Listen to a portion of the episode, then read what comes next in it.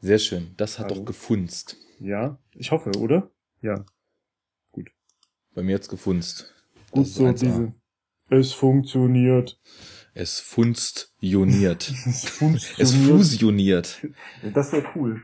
Kernfusion. Das ist Ja. der heißeste Scheiß, wenn das mal erfunden wird. Dann gehen, Podkern. ja, weißt du, was nämlich bestimmt auch geht, wenn Kernfusion geht? Sag an. Dann hat Zeitreise. man wahrscheinlich, genau, dann hat man wahrscheinlich die Energie, die nötig ist für eine Zeitreisemaschine. Und das sind ja bekanntlich mindestens 1.21 Gigawatt.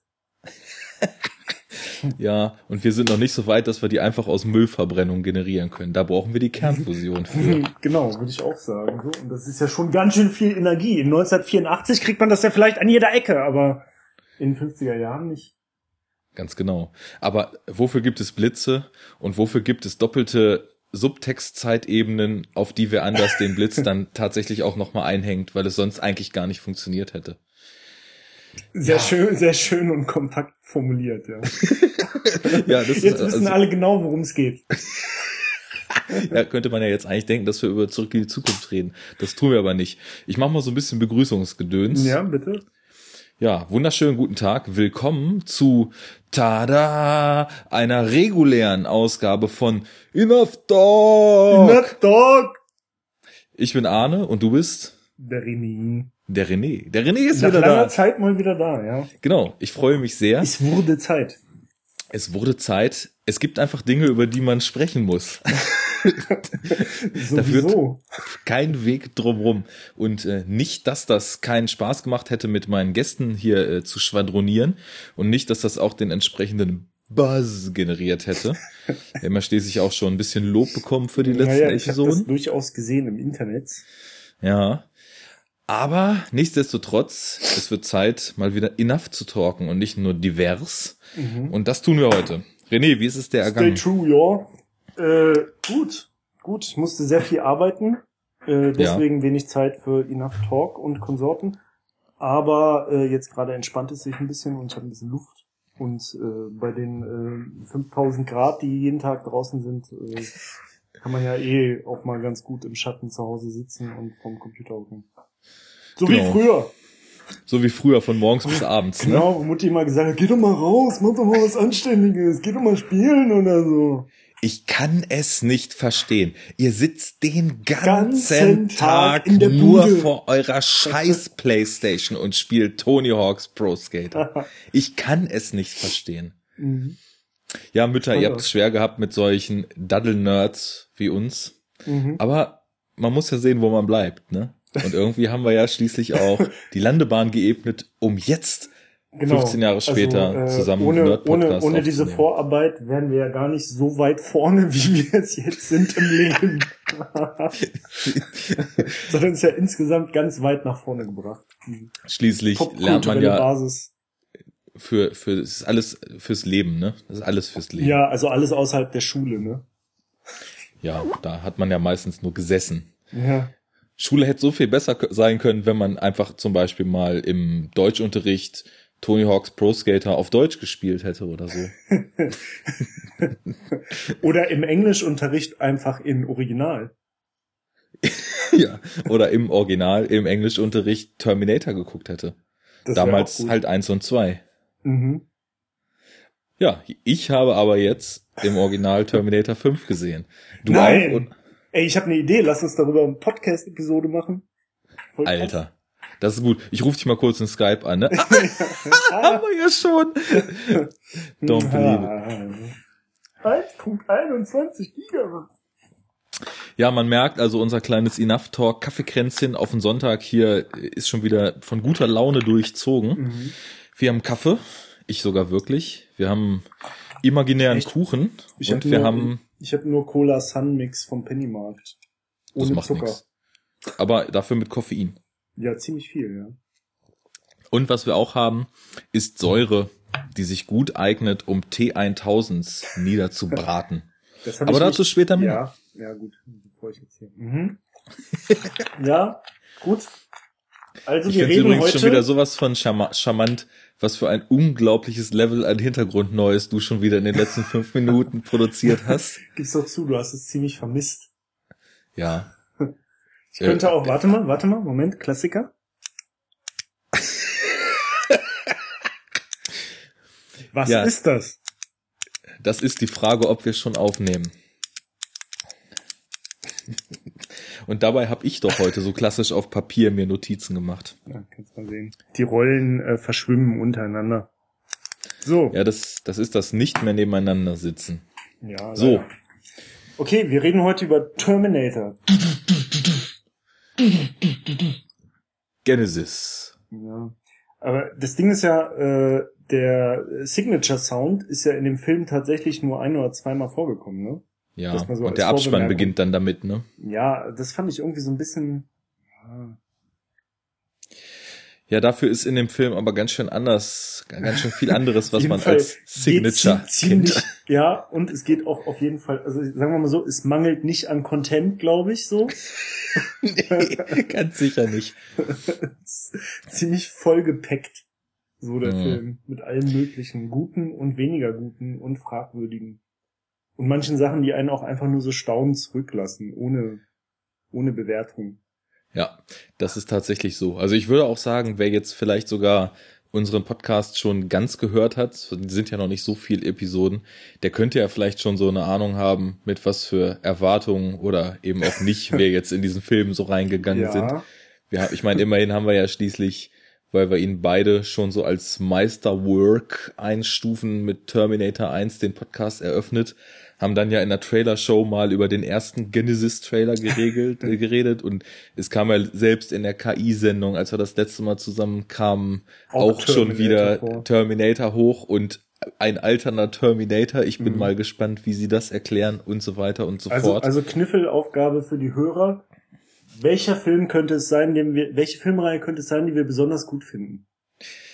Ja, aber wir haben uns ja schließlich erst chronologisch der Filmreihe gewidmet. Ich, du hast ja gestern schon so schön gesagt, ja, Terminator 5, ich weiß nicht, ob der der Filmreihe so würdig ist. da habe ich mich ja gefragt, ob die Filmreihe sich selbst eigentlich würdig ist, weil ich finde eigentlich, es gibt einen total krassen Bruch in der Terminator-Reihe. Und ja. Ich weiß ja, du, du findest den dritten noch besser als ich. Ja. Aber eigentlich sind eins und zwei sind so ganz oben und ja. dann kommt erstmal ganz lang nichts. Ja, und dann kommen irgendwie drei und vier und ja, wo wir fünf einstufen, das können wir vielleicht mal so ein bisschen ja, herausarbeiten. Also jetzt. wir können ja vielleicht auch noch mal kurz auf die vorher so ganz kurz nur eingehen. Also ich meine, das dürfte ja wahrscheinlich auch bekannt sein. Ne? Also eins und zwei, das sind ja die von James Cameron und die sind halt äh, also wirklich stehen ja quasi so für sich. Ne? Also totales Meisterwerk, kann man nicht anders sagen. Mega Meilensteine im Science-Fiction-Action-Bereich so, ne? Und der dritte, äh, den fand ich halt deswegen gar nicht so scheiße, weil der war im Grunde genommen ja eigentlich nur so ein Remake des zweiten so. Nur so ein bisschen auf neu gemacht. Aber es hat bisschen halt Personalwechsel, nicht, ne? Ja, genau. Und es hatte halt nicht so den, ähm, den, den, den gleichen Flavor halt irgendwie so leider, ne? Also es war schon so ja, könnte man eigentlich fast eher so als Remake irgendwie verstehen. Und äh, war so handwerklich, wie eigentlich alle Terminator-Filme, ganz gut. Ne? Das muss man ja auch mal sagen. Also das sind ja nie irgendwie so Low-Budget-Scheißproduktionen, trotz allem. Nee, absolut nicht. Also auch in den vierten ist ja ordentlich was geflossen. Naja, genau, das, also das sieht man dann ja natürlich schon, ne? dass es jetzt nicht irgendwie so B-Movie-Niveau äh, ist. Aber äh, das ist ja halt nicht das Problem, ne? Und das ist ja auch nicht das Primäre, was die Filme so ausmacht, sondern halt so der, der Spirit von den alten Filmen fehlt halt so ein bisschen. Naja, und Teil 4, wie hieß das? Salvation, ne? Genau. Ähm, ja, war halt auch irgendwie, also den, den finde ich, da ist eigentlich, finde ich, also würde ich jetzt so sagen, ist dieser krasse Bruch, von dem du so redest. Also der kündigt sich ja bei Teil 3 schon an, qualitativ, ist aber inhaltlich irgendwie nicht so ein Bruch. Und bei Teil 4 kommt dann halt auch so dieser Gesamtumschwung, äh, finde ich. Ja. Also der ist dann halt einfach so komplett aus der Reihe raus, so was ganz viele Sachen angeht, finde ich. Ja, vor allem vom Feeling, ne? Ja, ja. Das also, Feeling ist halt die ganzen anderen drei Filme allein halt aufgrund der Zeit, aber auch was so so ein Szenario der Bedrohung betrifft, viel ausgeprägter noch gewesen. Und ja. der vierte ist mehr wie so ein 0815 Endzeitfilm, der sich mehr an ich weiß auch nicht, The Road und den alten Mad Max Film vielleicht ja, ich wollte auch gerade sagen, hat. das war halt so, ich finde, der hat halt auch so total diese Mad Max Optik. Und ich meine, Mad Alles Max, Wüste. genau, und so Mad Max Optik an sich ist ja nichts Schlechtes.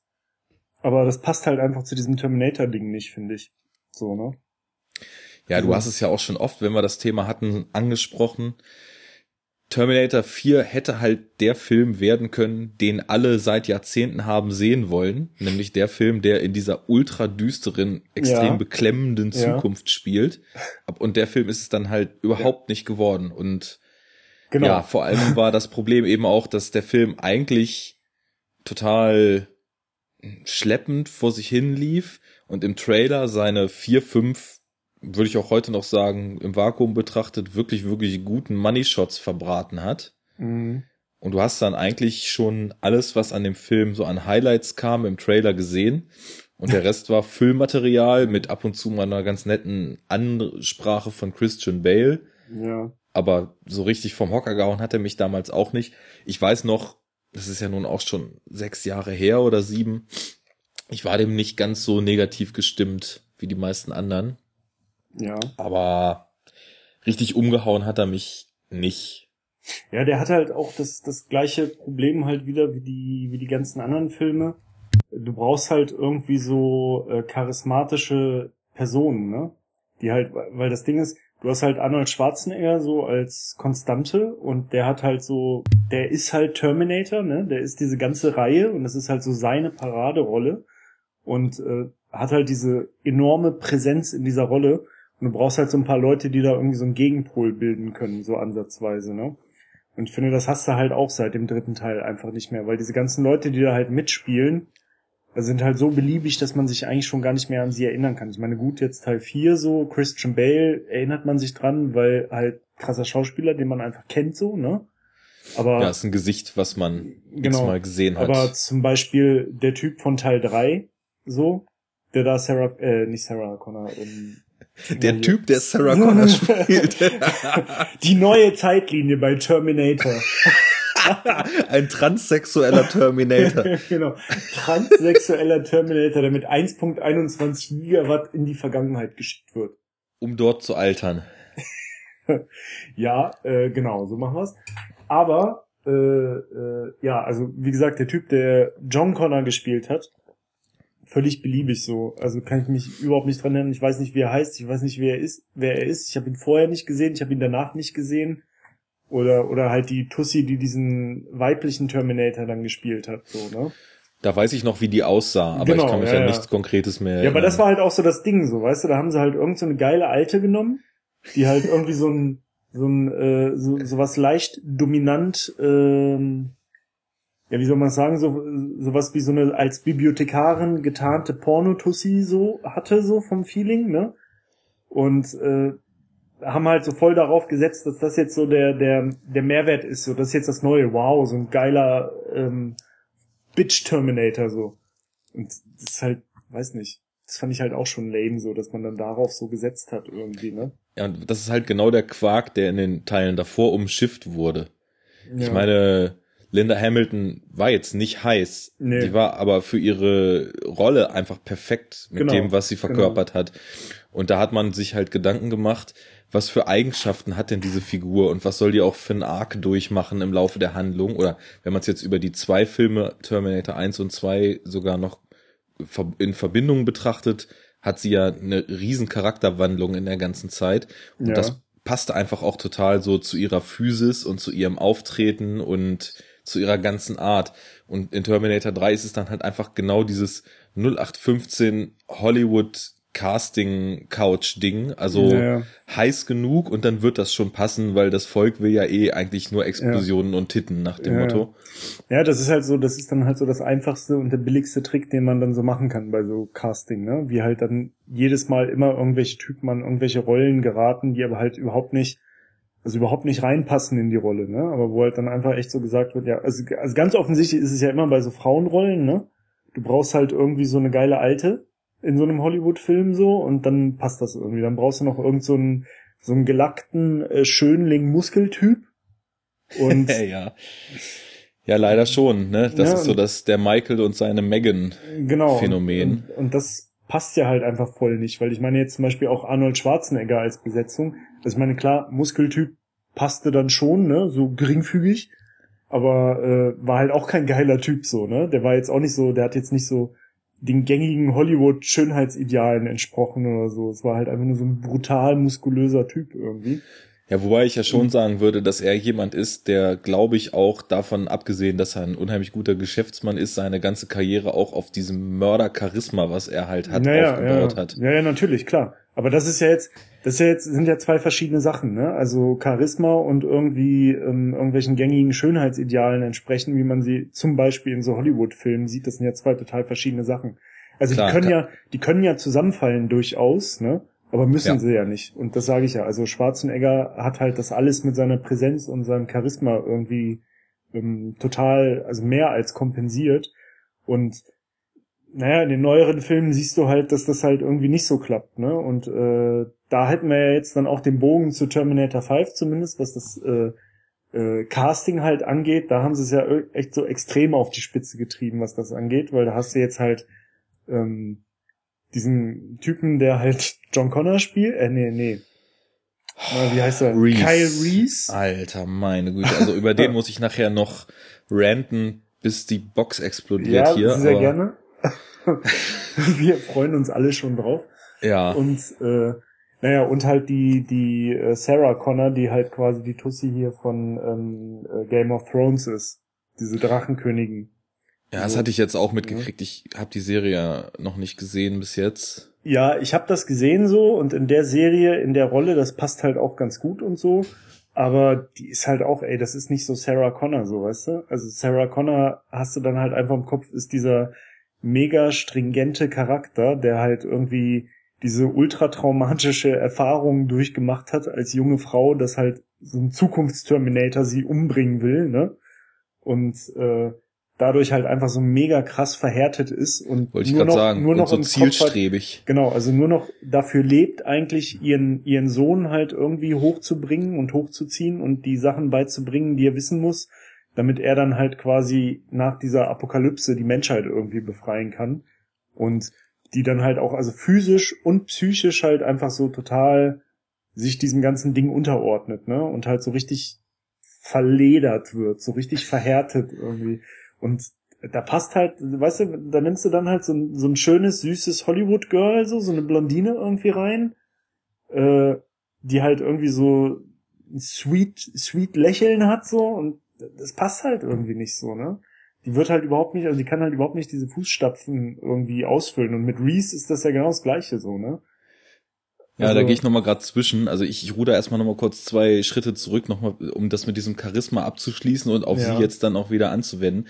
Ist halt wirklich so die Sache. Also diese typische Hollywood-Schönheitsideale, das ist was, das ist eine rein optische Geschichte, aber Charisma, das spürt ja der Gegenüber oder im filmischen Sinne dann eben der Zuschauer. Das sind ja. halt Personen, die was ausstrahlen. Ja. So wie zum Beispiel, ja, jetzt der ja leider verschiedene Philip Seymour Hoffman oder Willem Dafoe halt Leute sind, die total, total abseits dieses eigentlichen Schönheitsideals existiert haben, aber so eine Präsenz hatten, dass man mhm. einfach direkt was oder haben, dass man direkt was spürt, wenn man die sieht. Ja. Und das ist nämlich auch eben mit Linda Hamilton und der alten Sarah Connor der Punkt gewesen.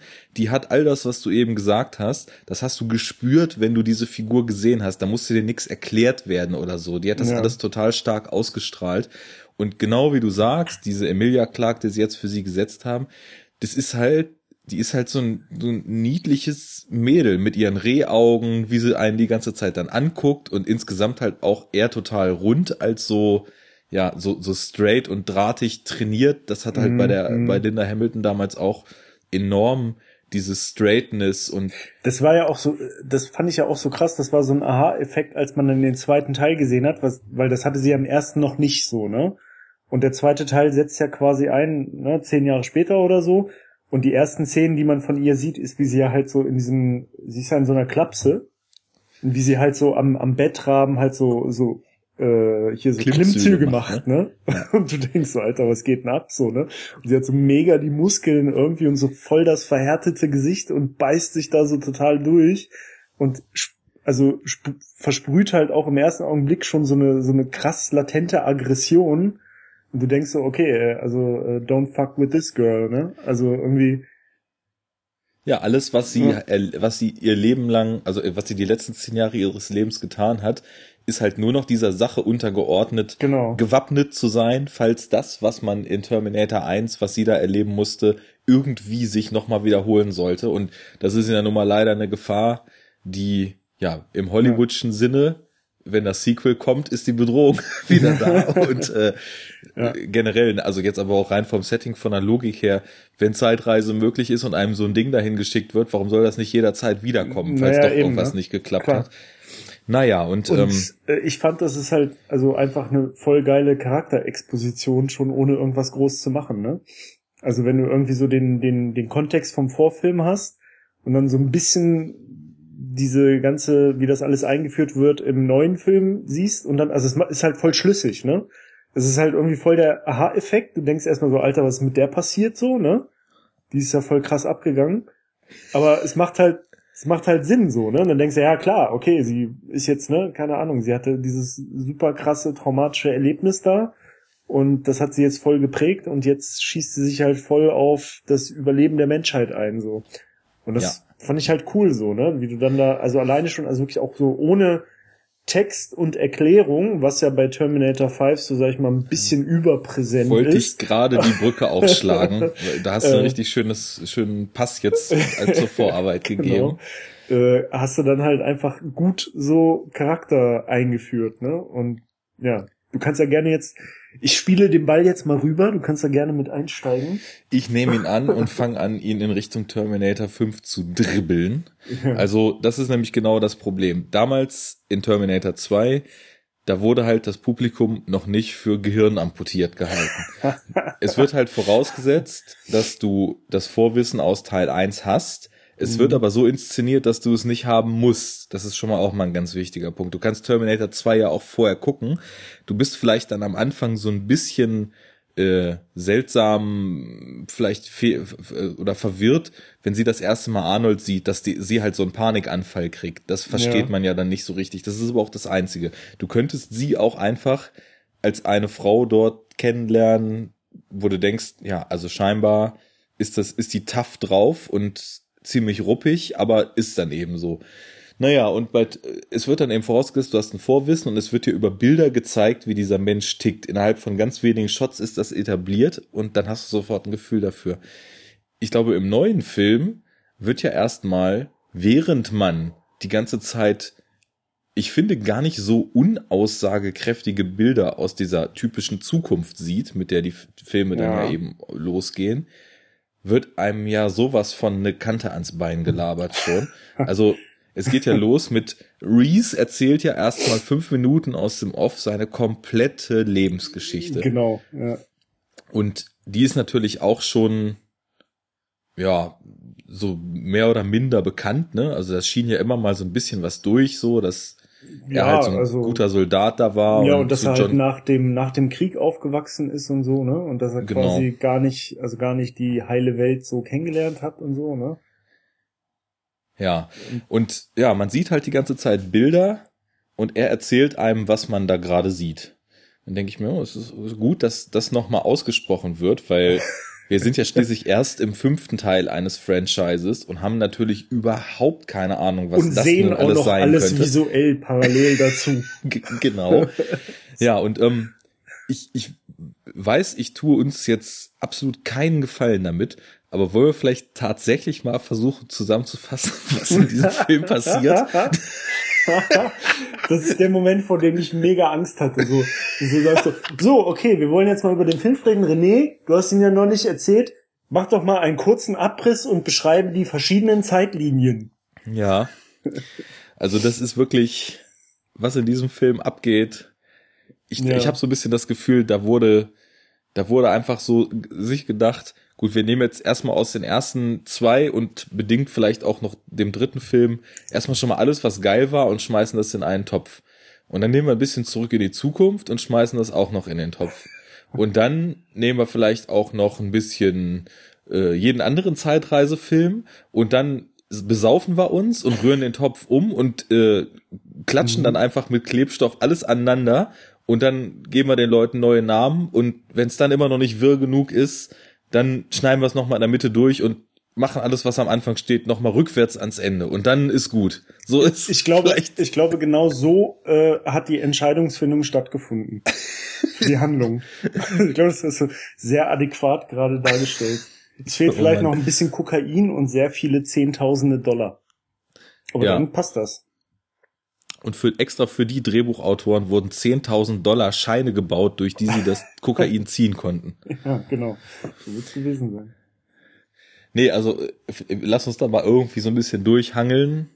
Ich ja. weiß nicht, für Spoiler sind wir ja bekannt, einfach von nee, Anfang aber das Ding ist, also da muss man ja auch wieder sagen, wegen Spoiler. Ist eh äh, egal. Ist eh egal, weil das ist nämlich eine Sache, wo ich vorhin schon darauf eingerätschen wollte, als du gesagt hast, dass im vierten Teil bei Salvation im Trailer schon alles irgendwie verraten wurde. Also ich finde, das wurde auch nochmal getoppt bei Terminator Genesis. Also ich habe, glaube ich, noch nie einen Trailer gesehen, der so viel gespoilert hat wie der. Jo. Und vor allem, es gibt ja so, ich weiß jetzt nicht, ob wir das so sagen sollen oder nicht, es gibt ja so den Hammer-Twist in dem Film, ne? Ja. Äh, weißt, was ich meine, ne? Klar. Und, äh, ey, der Hammer-Twist, ja, der wirklich eine Überraschung gewesen wäre. Wirklich. Ohne Scheiß. Und der voll zur Reihe gepasst hätte und du hättest dir so gedacht, Alter, krasser Scheiß, ey, ne? Das ist ja abgefahren, wie was die sich jetzt ausgedacht haben.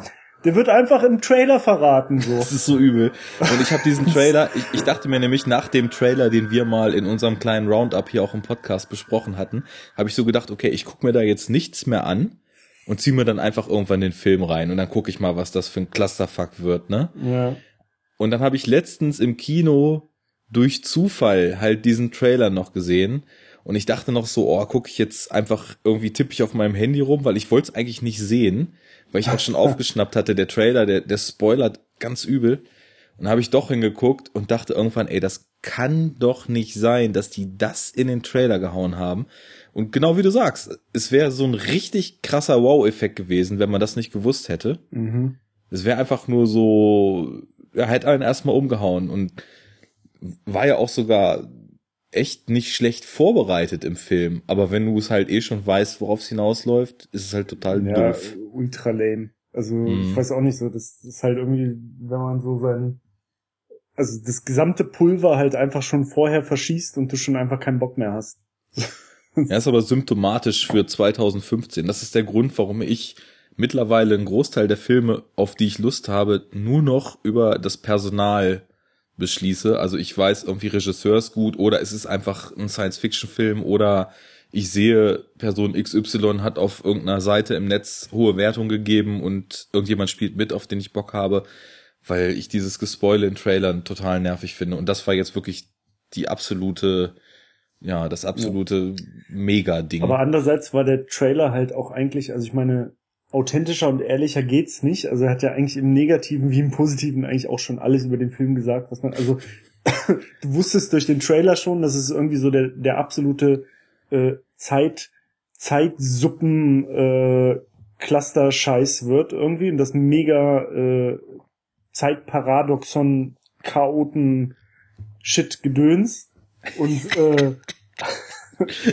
ja. Und dass halt einfach irgendwie so völlig verrückte Ideen drin sind und das halt alles so zusammengeschmissen wird und äh, dass sie halt wieder irgendwie so Zitate versuchen abzufeiern aus der Filmreihe und dass es irgendwie nur total crazy werden kann und dass die Schauspieler bis auf Arnie alle äh, lame sind. So. Ja.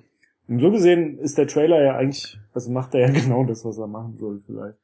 Obwohl, mhm. naja, gut, eigentlich nicht. Ein Trailer soll ja eigentlich mehr Lust machen, also soll ja vielleicht sogar ein Scheißfilm gut darstellen. Und das hat der das Trailer. Das Trailer ja in der Regel ganz gut. Ja, und das hat der jetzt, finde ich, nicht so ohne weiteres geschafft. So, ja. Also wir haben ja darüber gesprochen, wie der Eindruck war nach diesem Trailer. Und hat ihn ja auch eher so mit gemischten Gefühlen hinterlassen. Aber naja, jetzt haben wir ja gesehen, was wirklich passiert. Und das ist eine Menge. Das, das, genau. Wir können ja mal einfach abwechselnd so ein bisschen mhm, mhm, versuchen, uns gegenseitig dabei zu helfen. Also ich fange mal an. Wir steigen halt in dem Terminator Genesis Film erstmal, wie gesagt, mit einer Exposition in der Zukunft ein. Ja. Kyle Reese ist unser äh, Narrator, der uns aus dem Off seine Lebensgeschichte erzählt, wie ihm. Übrigens, wie auch, glaube ich, äh, Entschuldigung, wenn ich dazwischen grätsche nochmal, aber wenn ich mich recht erinnere, ist es auch in jedem Terminator-Film so eigentlich, oder? Fast? Das schon, ja. Dass, das, aber dass die, die Grundexposition am Anfang immer so in diesem Zukunftsszenario ist? Genau. Bei eins war es so, bei zwei war es so, bei drei war es, glaube ich, auch so, ne? Ja, und das sind ja eben auch die Momente gewesen, wo man, wo man sich gesagt hat, diese Zukunft will, da will ich mehr von sehen. Ja, was übrigens, wenn ich da auch noch mal reingrätschen darf. Du kannst so viel grätschen, wie du willst. das fiel mir nämlich auch vorhin schon auf, als du das gesagt hast. Was in diesem Film halt auch wieder enttäuscht wird. Das ist, das ist nämlich immer das Gleiche, ey. Die Filme fangen an und du siehst halt irgendwie immer so hammergeile Zukunftsszenarien-Szenen und irgendwelche Mörderschlachten mit, mit Armeen von irgendwelchen T800 Endoskelett-Robotern und äh, geilen Plasmawaffen und so ein Bullshit. Ja, und dann, das ist immer so fünf Minuten und dann fängt halt irgendwie hier so, so, und jetzt wieder back in die Vergangenheit. So, ja. jedes Mal. Und in dem Film halt auch. Und es sind immer nur so ein paar Minuten. Und die sind dann aber halt so packed mit Action, dass du halt voll Bock auf mehr kriegst, so, ne? Und das ist da halt, also zumal, es werden halt so geile Sachen eingeführt, ne? Also was ich ja zum Beispiel richtig geil fand jetzt an dieser ersten Szene von Genesis, an dieser Zukunftsszene. Also jetzt benutzen sie halt endlich mal da wieder ihre, ihre Plasmagewehre mit den äh, pinken Lasern, weißt du? Ja, klar. Das war ja bei Salvation zum Beispiel, hatten die das ja gar nicht. Da haben ja einfach so mit normalen, konventionellen Waffen halt so geschossen, ne? Und da hast du halt endlich wieder mal diese, diese, diese Laserscheiße, was ja halt. Und halt diese geilen Tore, die sie da draus gemacht haben. Genau. Und ähm, halt auch so geile Ideen für so Maschinen halt, ne? Also es gibt ja eine Szene, da sind die halt in dieser offenen Schlacht irgendwie und dann fliegt da halt so ein HK, ne? Drüber ja. und wirft so ein, so ein Riesen-Terminator-Bot irgendwie ab. Und die so ein bisschen wie diese Spinnenbots in Star Wars Episode 1 aussehen, ne? Ja, genau, nur halt viel, viel größer halt, ne? Ja. Und äh, das fand ich eigentlich ziemlich krass gemacht, so, weil der wird halt abgeworfen und schon während er abgeworfen wird, fängt das Vieh halt an, irgendwie um sich zu ballern und dezimiert halt irgendwie in echt kurzer Zeit so die ganzen Soldaten um sich rum und ist halt einfach so ein mega unbesiegbares, krasses Ding halt so, ne? Ja, das ist auch schön gemacht, weil ich meine, die sind ja da am Boden gerade gegen halt diese von dir schon genannten T800 Endoskelette überwiegend am Fighten. Ja. Und das Ding braucht ja halt auch überhaupt gar keine Rücksicht nehmen. Es ist nee. ja für die Maschinen unter Skynet total egal, ob da jetzt Hunderte oder Tausende von diesen T800, ja, ja, weil die sie bauen halt einfach, einfach am neu. Laufband, ähm, am Fließband neu gebaut werden. So. Ja. genau. Und ja, das, also das, das waren auch so kleine Gimmicks, die ich so ganz nett fand. Also die Zukunft, können wir auch nachher noch ein bisschen genauer drüber mhm. sprechen. Jetzt äh, erstmal so ein bisschen, wie sie das dann eben den Plot einleiten. Also ja. Connor erzählt halt, äh, er wurde von, äh, Reese erzählt, er wurde von John Connor gefunden und wurde dessen bester Soldat und so weiter. Und die Menschheit ist nun eben in der Zukunft. Ich weiß nicht mehr genau, das Jahr 2029 waren wir jetzt mittlerweile oder so, ne? Ja. Und ja. die, die Resistance ist jetzt gerade kurz davor, Skynet tatsächlich zu besiegen. Wie immer. Ja, wie immer. Es wird äh, gesagt, es gibt einmal scheinbar so die Maschinen-Headquarters in Colorado, mhm. wo vermutet wird, dass Skynet da seinen Hauptkern und seine genau. Haupt, was weiß ich, Serverfarm oder wie auch immer hat und so sein Gehirn dazu ja, sozusagen ja. lagert. Und ähm, Connor und Reese sind aber in einer Unit in LA, wo vermutet wird, dass Skynet nochmal die absolute Mega-Waffe gebaut hat, um den absolut fatalen Schlag gegen den Widerstand zu landen. Ja. Und in dem Kampf steigt man dann ja eben mit ein. Und sie schaffen es dann halt in diese Lagerhalle, weil also wo die Waffe drin vermutet wird, weil scheinbar kurz bevor sie unterlegen sind, diese besagte Colorado Unit tatsächlich Skynet, Skynet ausschaltet mhm. und alle Maschinen, das fand ich sah auch stark aus, so von einem Moment auf den anderen plötzlich so als totes äh, Skelett in sich zusammenfallen mhm. und die ganzen, äh, wie heißen diese Helikopterflugzeuge nochmal mit diesen Rotoren? HKs. Die HKs, ähm, Hunter auch alle Killer. vom, ja, genau, auch mhm. alle vom Himmel abstürzen. Na, und dann kommen sie da halt rein und zwischendurch sieht man schon so Umschnitte, wie halt, also noch nicht ganz gezeigt, aber im Profil schon relativ ersichtlich, wie halt unser altbekannter Jungspund Ani T800 in animierter Version eben in dieser Halle in so einen, ja, wie soll man sagen, so ein Aufbau in, in, in einem riesengroßen, runden. Ja, das sieht so ein bisschen aus wie dieses Ding von X-Men zum Beispiel. ich auch diese gedacht. Maschine, an die sich da Professor Xavier immer rein dings. Cerebro. Genau. So, mhm. Naja, und das ist eben die Zeitmaschine. Und da wird dann eben Arnie zurückgeschickt. Und ja, die Menschen sagen, shit, war zu spät, die haben noch geschafft, da einen zurückzuschicken. Jetzt muss hier auch noch wer. Und das macht dann eben Reese. Und während er dann zurückgeschickt wird, passiert halt etwas Unerwartetes, nämlich dass John Connor, der ja in diesem Film von ähm, Jason Clark gespielt wird, Mhm. Und den ich auch, also glaube von dem Cast jetzt in Terminator 5, Jason Clark als Scott, äh, als John Connor fand ich noch am besten, muss ich Gott. sagen. als Scott Connor. Jason Clark als Gott. Als, ja. Gott weil er, Connor. Weil er ein so geiler Schauspieler ist. Mit so viel Charisma. Ja, ich sagte zwar Scott, aber von Ich- mir aus auch Ich habe Gott. nur Gott verstanden. Gott Connor. Obwohl ich meine, eigentlich wird das ja auch der Rolle äh, von John Connor in dieser Serie gerecht, ne? Gott. Gott Connor. Ja, zumindest seiner Rolle am Ende von T5, aber Mhm. gut, weiter im Text. Ja, Ja, was passiert mit ihm äh, während der... Ach so, äh, genau, ja, der, da kommt jemand von hinten und also Reese sieht halt im letzten Moment noch, wie eben John Connor angegriffen wird. Kurz Und bevor er quasi in die Zeit dann zurückgeschickt wird, ne? Als er Genau. schon in dieser Kapsel sozusagen drin ist, ne? und kann es auch nicht mehr aufhalten und sieht dann eben, ja, wie, es sieht so ein bisschen aus, als wenn John Connors Organismus so von irgendwas seltsam infiltriert wird. Mhm. Er hält ihm halt so die Hand über den Mund und alles leuchtet so CGI bunt und ist alles ganz, ganz spooky. Ganz spooky. Ja. Und So, und- bis zu dem Punkt fand ich das eigentlich auch noch ganz cool. Weil ich fand, also ich fand die Idee ganz geil, diese Vorgeschichte von dem, von dem Ur, äh, Vorfall sozusagen ähm, zu zeigen, ne? Also wie es dazu kam. Das fand ich ganz interessant. Weil es ja wirklich äh, quasi jetzt die Ereignisse sind, die dann zum, zum, zur Handlung von Terminator 1 überleiten, ne? Und, Generell ähm, führen könnten. ja, also okay.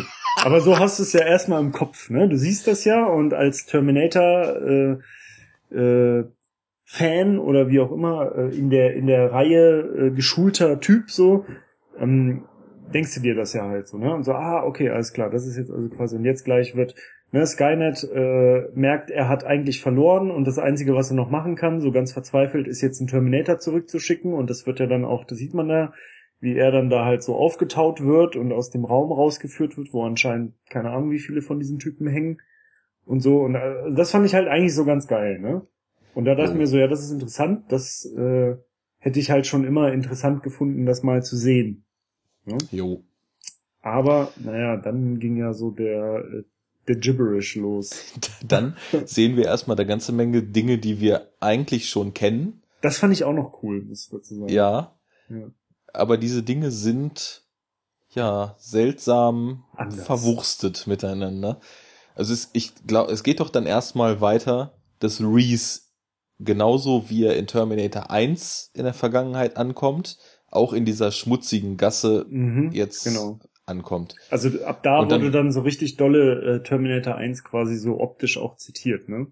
Ja, das fand ich- ist- Das fand ich aber ganz okay so. Also das hatte so einen so einen äh, Wohlfühleffekt irgendwie, dass man sich schnell da so wiederfindet. Und Ich finde auch, dass die Zitate teilweise recht gelungen waren. ja. Das ist nur so ein generelles Thema, wo wir nachher noch mal ein bisschen drüber sprechen müssen. Aber ich, ma- ich mache das jetzt mal, ich versuche das mal ganz fix, weil ich habe schon gemerkt, an der Intro-Szene haben wir uns jetzt schon mal so lang aufgehalten, dass das bestimmt in so eine Richtung geht wie Terminator 1, so Szene Mhm, für Szene mhm. den Film durchzusprechen. Aber na gut, also zumindest Reese kommt an, wird dann auch wie in Terminator 1 von einem Cop verfolgt. Es stellt sich aber raus, dass dieser Cop kein normaler Cop, sondern ein T1000 ist, der ja in Terminator 1 und in 1984 eigentlich noch gar nichts verloren hat. So, Mhm. dann ja, das, war, das war schon mal so das erste Fragezeichen, finde ich, das sich ergeben hat und das bis zum Schluss des Films, wenn ich mich recht entsinne, nicht gelöst wurde. Also. Ja, das wurde einfach irgendwann nur mal gesagt, wie es dazu kam, dass der da ist. Aber warum und wie das jetzt in den Gesamtkontext ja, der Reihe halt reinpassen einfach soll. Einfach noch ein T1000 schon mal da. genau, es ist schon mal ein Zusätzlich T1000 zu dem T800, der ja auch dann dahin geschickt wurde, dem dann aber ein anderes Schicksal zuteil wird. Jo. So als dann in diesem Klamottenladen und dann auch stilecht, schönes Zitat, natürlich die Nike Vandals ja, von Krabbeltisch genau, sich ja, ja. Reese sucht, ja. Kommt dann aber irgendwann Sarah Connor mit einem Transportwagen in, dieses, in diesen Laden reingebrettert. Ja. Äh, Reese versteht gar nicht, was abgeht. Die Szene aus dem ersten Teil wird gespiegelt. Sarah Connor sagt zu ihm, come with me if you want to live. Ja, ja, ja. Er wundert sich, steigt ein in den Wagen und in diesem Wagen sitzt nicht nur Sarah Connor, sondern auch ein gealterter T800 von Arnold Schwarzenegger verkörpert, den natürlich ja, allerdings noch so mittelgealtert ist, ne? Also genau. nicht so richtig alt, aber schon so nicht mehr total jung. Mhm. Das ist nicht mehr Bodybuilding Arnie, aber das ist ja halt so so Governator Arnie, ne? Ja, genau, ja. Und ja, Reese dreht erstmal ab, will ihn natürlich umbringen, dann schießen sie da ein bisschen rum, dann gibt's eine riesen Verfolgungsjagd, weil der T1000 natürlich hinter ihnen her will. Viel Effektspielerei zwischendurch. Mhm. So, und dann wird's weird. Irgendwann wird dann halt erklärt, und das schon wird's. Und Wie war denn nicht das? auf. 1974. Ja, also, genau. Äh, also Sarah Connor sagt halt irgendwie, also sie fragt ihn halt irgendwie, ob alles mit ihm okay ist oder irgendwie so. Ja, Reese, alles okay. Und er ist halt so total verwundert, ja, warum kennst du meinen Namen und so. Ich bin wir Sarah, haben auf dich gewartet. Genau, ich bin sie, ne? Sarah ne? Connor und wir haben auf dich gewartet und alles hat sich geändert und alles ist anders und bla bla bla. Und dann, wie gesagt, dann wird er äh, gewahr, dass da hinten halt noch ein T800 äh, sitzt. Dann passiert halt das Scharmützel, von dem du gerade geredet hast. Und ähm, naja, sie sagt halt irgendwie, dass äh, 1974 schon halt der besagte T800, der da hinten im Wagen sitzt, äh, zu ihr geschickt wurde, um sie zu retten, weil auch 1974 schon ein T1000 auf sie gehetzt wurde. Ähm, und dann sieht man halt so eine kleine Rückblende, wie irgendwie äh, der Terminator, also der, der T800 von 1974, der auch jetzt in diesem LKW immer noch sitzt, äh, sie halt so auf dem Arm trägt, nachdem er mit einer Bazooka wahrscheinlich den T1000 irgendwie platt gemacht hat. Und dann kommt halt raus, dass dieser T800 äh, Sarah Connor quasi aufgezogen hat. Und dass sich dann halt auch auf so eine ganz komische Weise so ein väter-töchterliches Verhältnis zwischen denen aufgebaut hat. Sie nennt ihn ja auch Pops, was ich halt auch so richtig gaga finde. Und oh, ähm, ja, und das Geile ist halt auch, das wird halt nie erklärt. Also es wird wirklich, ich habe das recherchiert nochmal, ne? Es wird nicht erklärt, dieser, dieser Nebenplot 1974, ne? Wird einfach nicht erklärt. So. Das wird einfach nur so aufgemacht und ist so. Und dann wird halt einfach nur gesagt, äh, ne, und Kyle Reese fragt halt auch, ja, aber wer hat dich denn da geschickt und so, ne, zu dem Terminator? Und äh, keine Ahnung, die Daten wurden gelöscht. Und so, ah, okay. Und das war's. So. Oh Mann. Also, also ich, fühle so ich richtig krampfhaft, so eine so, da wird halt so richtig krampfhaft so eine so, so, so ein Arc irgendwie aufgespannt, damit man irgendwie erklären kann, dass, dass da jetzt der T800 irgendwie schon da ist und schon alt ist und so, der aber halt auch, also noch nicht mal so viel Beachtung erfährt, dass er irgendwie so halbwegs plausibel, also es wird noch nicht mal versucht, es halbwegs. Ich meine, es, es geht ja auch nicht. Science-Fiction-Film mit Zeitreise und so, hallo, so richtig plausibel geht's da eh nicht aber halt wenigstens so ein bisschen so, weißt du, dass du so denkst, naja, okay, da hat jetzt jemand mal kurz nachgedacht und sich irgendwie so wie bei Star Trek oder so, weißt du, so, wo man halt versucht, so unmögliche Techniken irgendwie doch noch zu erklären. Und du kaufst ja, es dann die halt Die Frage so ist, ob das besser gewesen wäre. Das denke ich mir so, weil du hast schon recht, das macht halt überhaupt gar keinen Sinn. Also es macht, ja, mit all dem, was uns Terminator 5 auftischt, dass am Ende der eigentlichen Zeitlinie in, die wir ja aus vier Filmen kennen. Und ja. das Endprodukt dieser Zeitlinie Linie ist ja, dass Skynet besiegt wird. In ja. dem Zeit, zu dem Zeitpunkt eigentlich, wo sie erst bereit, äh, gerade dazu bereit sind, einen T800 zurückzuschicken. Wo es also T1000, noch ich weiß nicht, ob es die überhaupt schon gibt. So, Eigentlich dann, nicht, also nicht in der Zeitlinie. Und es ist nicht nur so, dass es andere Zeitlinien geben müsste, um das zu erklären. Es müsste komplett andere Paralleldimensionen geben, in denen halt Skynet nicht besiegt wird und die Maschinen T1000 entwickeln und diese T1000 dann nach 1974 zurückgeschickt werden. Das ist auch so geil. Ich hatte gerade total geniale Idee für Terminator 26. Also ist ja jetzt schon so, wir kennen Schick das halt. den Terminator einfach in, äh, in den Zeitpunkt, wo die Ursuppe entstanden ist. Nicht ganz, aber ich habe mir gedacht, es wäre doch der geilste Trash schlechthin, wenn jetzt versucht wird, Sarah Connor als Kind oder dann ihre Eltern oder dann deren Eltern immer früher auszuschalten und irgendwann Terminator in wilden Westen zurückgeschickt werden ah, ja, und wir dann einen Western Terminator haben. und dann, jetzt lachen dann, wir uns Cliff, über Tod und in drei Jahren oder so sitzen wir hier und machen einen scheiß Podcast genau darüber. Ich sag's dir.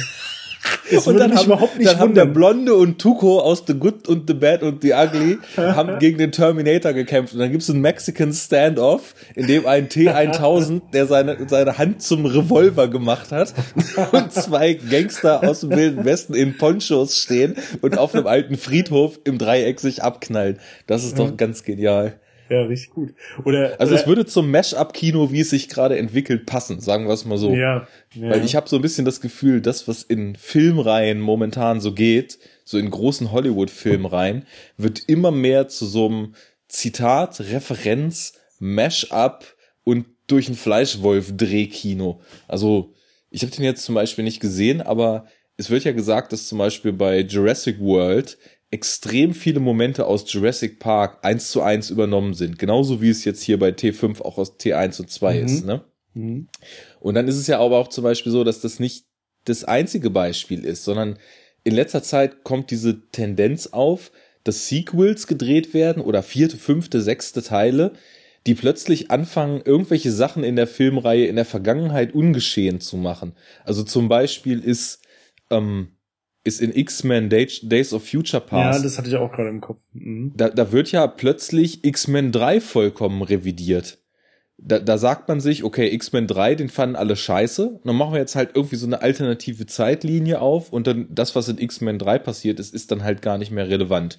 Kann man ja trotzdem noch gucken, den Film, aber in den kanonischen Kanon, ja, den kanonischen Kanon, ja. geht das gehend ein, ne? Genau. Und dann, ja, dann weiß man aber auch immer gar nicht so richtig, sind das jetzt, sind das jetzt Sequels? Sind das Reboots? Was ist denn das? Genauso wie zum Beispiel Star Trek Into Darkness. Was ist denn das? Da ist irgendwie von Star Trek 2 die Hälfte mit drin. Irgendwie geht's mit der Star Trek Reihe aber auch neu los. Und dann ist das aber auch nicht alles eins zu eins geremaked, sondern so durch den Fleischwolf gedreht und man nimmt sich so Fragmente und remixt irgendwie alte Filme auf mhm. so eine ganz seltsame ja, Art und Weise. Das ist halt so ein bisschen so dieses äh, also so das, ja, also so die, die, die Film-DNA wird halt so vergewaltigt so ein bisschen, ne? So irgendwie mal zum Guten, mal zum Schlechten so, aber nie so richtig geil so. Also denkst du immer so, was ist da los? Und ähm, ich hatte gerade so einen Begriff im äh, Kopf, der äh, Überraschung, Sexismus-Podcast, auf Porn endet. Sowas wie ja. so, also weißt du, so als Selbstzweck. So, ne? So wie so CGI-Porn, so, jetzt müsste man noch so einen geilen Begriff haben für so, äh, der dreht halt so dass die, die DNA der Filmreihe so durch den Fleischwolf, so sowas so in ein, zwei Worten und dann dahinter Porn. Das hatte ich gerade so im Kopf. Gut, da können wir uns ja mal was überlegen. Unbedingt. Aber es ist schon so dieses, dieses Zit Zitate-Porn irgendwie, ja. auch wenn das jetzt nicht catchy klingt. Es geht ja, alles ja. nur um so Zitate und es ist irgendwie auch totaler Fanservice dadurch, habe ich so ein bisschen das Gefühl. Ja, das ist ja auch zu einem gewissen äh, Aspekt finde ich völlig legitim, weil also du wärst ja genauso angepisst, wenn's, wenn diese Fan-Delivery überhaupt nicht gemacht werden würde, ne? Also du kannst ja nicht bei so einer krass gewachsenen Reihe irgendwie so das, was am Anfang oder oder oder das, was die so ausmacht oder was vorher passiert ist, kannst du ja nicht so völlig ignorieren, weil dann kriegst du ja auch so den totalen Shitstorm von den ganzen Nerds. Ne? Also ja, der musst, Mittelweg ist total schwierig dabei. Genau, aber das wird ja halt erwartet. Ne? Also du musst halt bestimmte Dinge. Du kannst jetzt nicht Terminator bringen, ohne dass da irgendwo der Satz I'll be back nicht, also, also kommt, ne? Das geht halt auch nicht so. Und ähm, das ist halt, äh, ja, das ist halt so eine Gratwanderung. Aber wenn das dann irgendwann so ins Absurde abdriftet, damit man halt also quasi so völlig also wenn man dann so völlig hanebüchene Plotlines aufbaut und so ganz kompliziert, nicht nachvollziehbar dumme äh, Handlungsstränge, nur damit man irgendwie diese Fan-Delivery so unterbringen kann, ne? Ohne dass es halt so völlig bekloppt ist. Das ist dann halt auch wieder nervig. Und das ist halt so eine Sache, wo ich in dem Film auch immer so, also so zwischen zwei Stühlen saß, weil natürlich freust du dich über diese ganzen Sachen, aber weil es teilweise auch echt cool gemacht ist. Ja, das aber sie sind halt so, ich dem so, total zu so, dem Film. so absurd hergeleitet teilweise und, und gerade dieses ähm, dass man halt so die die die die Plot Origin halt so durch den Fleischwolf dreht, ne und oder halt einfach so sagt so okay, die Ereignisse aus Teil so und so sind jetzt einfach mal nicht passiert. Die ignorieren wir und deswegen machen wir das und das neu, aber das und das orientiert sich noch an den alten Filmen von davor und so. Das ist halt auch wieder so, das ist wie mit den mit dem Casting, äh, dass man halt einfach so die attraktiven Mainstream schönen Menschen nimmt. Das ist halt einfach so so ein billiger Trick, so weißt du? Das ist so, äh, ja, wir sind irgendwie zu blöd oder zu faul oder was auch immer, um uns jetzt irgendwie einen funktionierenden Plot auszudenken und der halt auch der Reihe gerecht wird. Und deswegen revidieren wir jetzt eigentlich einfach nur die Ereignisse äh, aus Teil X und Y, die dem im Weg stehen, was wir jetzt irgendwie da etablieren wollen und äh, scheißen da jetzt drauf. Und das finde ich halt ist so ein bisschen so ein bisschen lame so, ne? Also es wirkt halt immer so ein bisschen äh, ja einfach so improvisiert so. Ja, wir haben uns ist nichts cooleres eingefallen, wie wir das machen können, ohne dass wir irgendwie den Scheiß von vorher ficken. Ja, es ist ein riesen Zitate Chaos, was sich überall bedient und ja.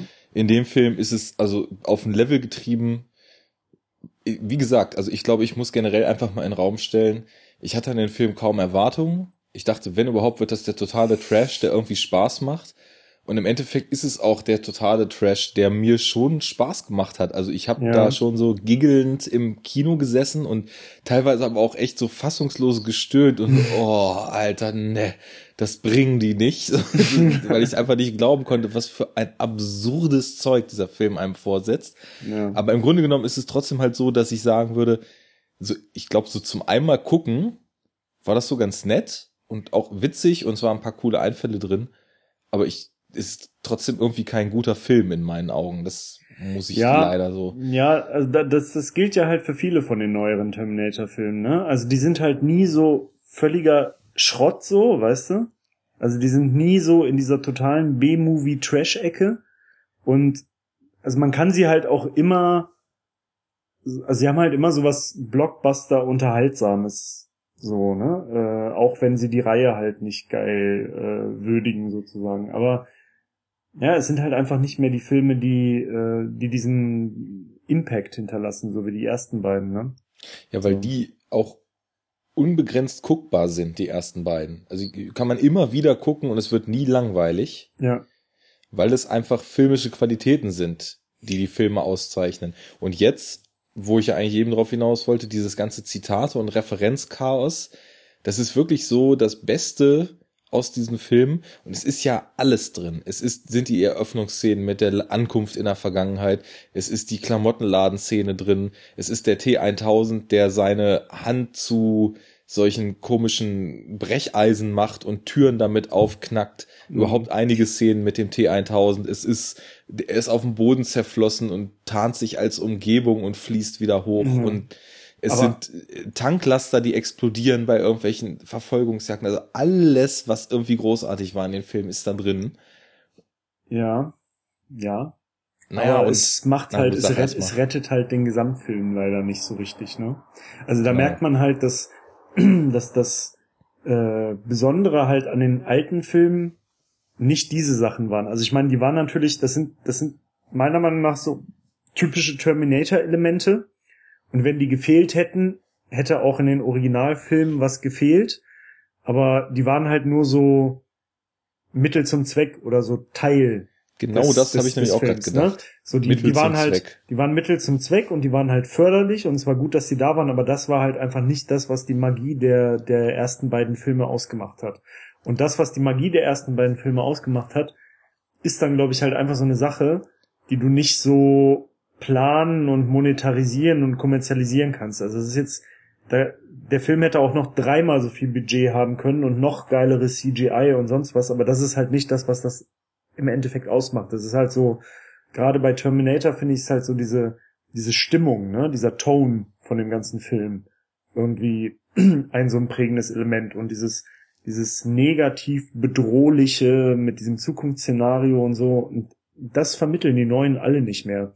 Du sitzt und dieser dann, erst recht nicht, habe ich das Gefühl. Du sitzt da überhaupt nicht mehr und denkst dir und fieberst irgendwie so mit und denkst dir, Alter, wie scheiße wäre so eine Zukunft bitte so, ne? Und denkst halt so, äh, hoffst, dass die, dass die Protagonisten halt es irgendwie abwenden können, weil, weil einfach dieses ganze Zukunftsszenario so bedrängend ist und äh, auch diese, der T800 dann oder im zweiten Teil halt der T1000, äh, das halt auch so, kom so perfekt vermitteln, ne? So diese, diese, ähm, wie soll man sagen, diese äh, absolute Skrupellosigkeit dieser, dieser Zukunft, so, ne? Und das fehlt halt komplett in den ganzen neuen Filmen. Und bei dem fehlt das halt extrem und äh, wird halt teilweise auch so ins Absurde verkehrt. Ähm, obwohl er halt, wie gesagt, also das würde ich auch sagen, ich finde, der macht halt so, so handwerklich ganz oft gar nicht viel falsch, so der Film, ne? Das ist irgendwie so mit diesen ganzen Zitaten und so, da merkst du schon so, okay, da hat jemand nachgedacht und das ist so irgendwie so ganz liebevoll gemacht und auch wie du, wie die ja am Anfang teilweise wirklich die Szenen fast deckungsgleich sind, aber sie haben ja nicht alte Szenen genommen, ne? Das ist ja dann halt auch wieder ganz interessant. Also diese Ankunft von dem T800, das wurde ja alles irgendwie neu gefilmt, wenn ich das richtig ja, ja, gesehen habe, ne? Aber es sieht halt ja wirklich fast genauso aus. So, die haben halt total gut so den, den Flavor von damals so eingedings. Und äh, was sagst du zu der CGI so, Arnold zum Beispiel?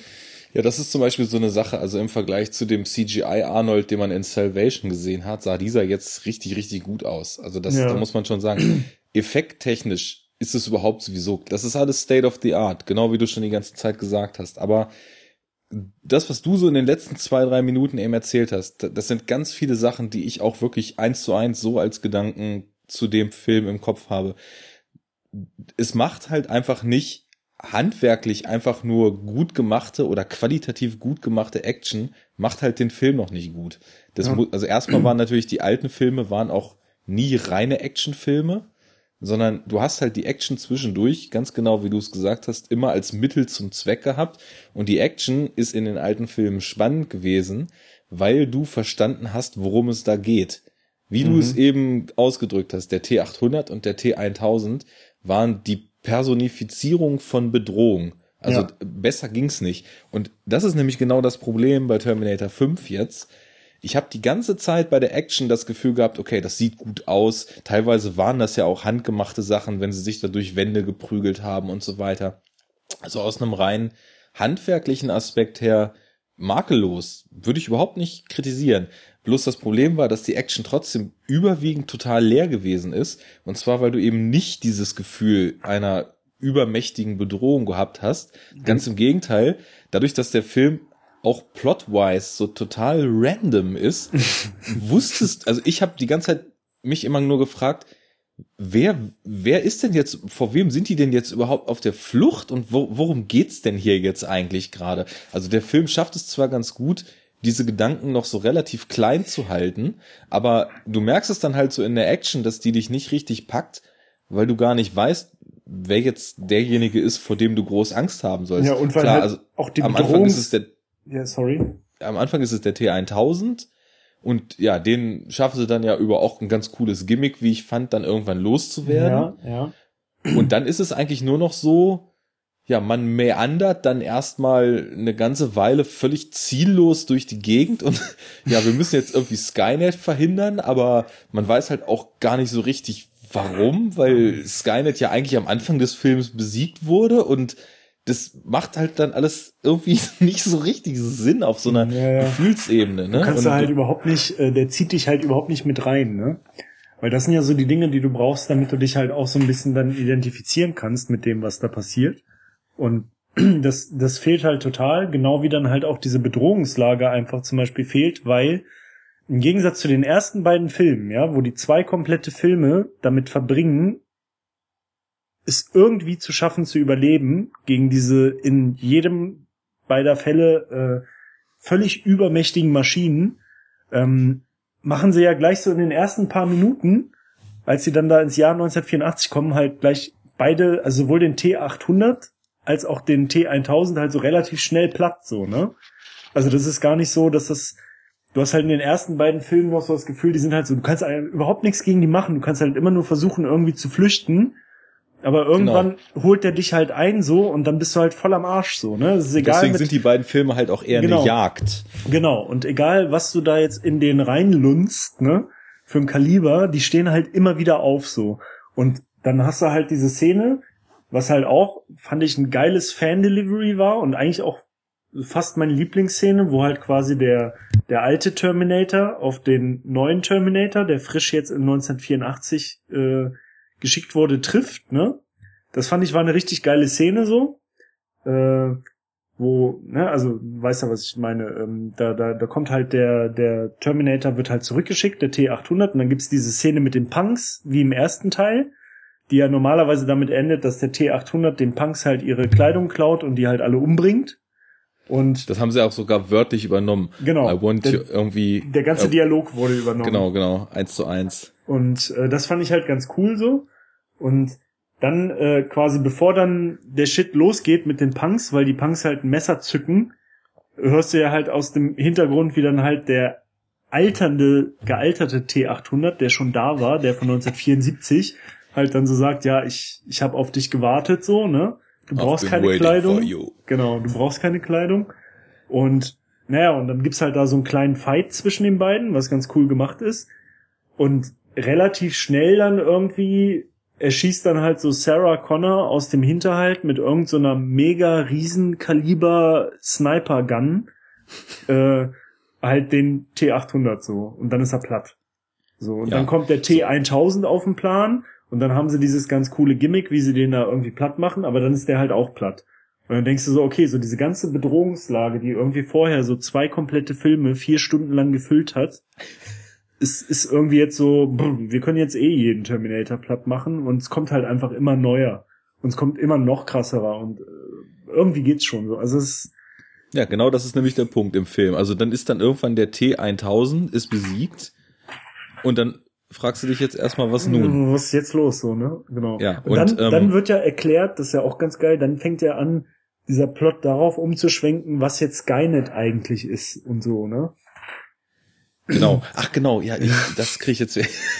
dann, dann sagen sie ja, sie wollen nach 97, um dort Skynet zu verhindern. Aber dann genau, weil sie ja, haben ja die Zeitmaschine, dann, weil, genau. warte mal, weil, wie war das?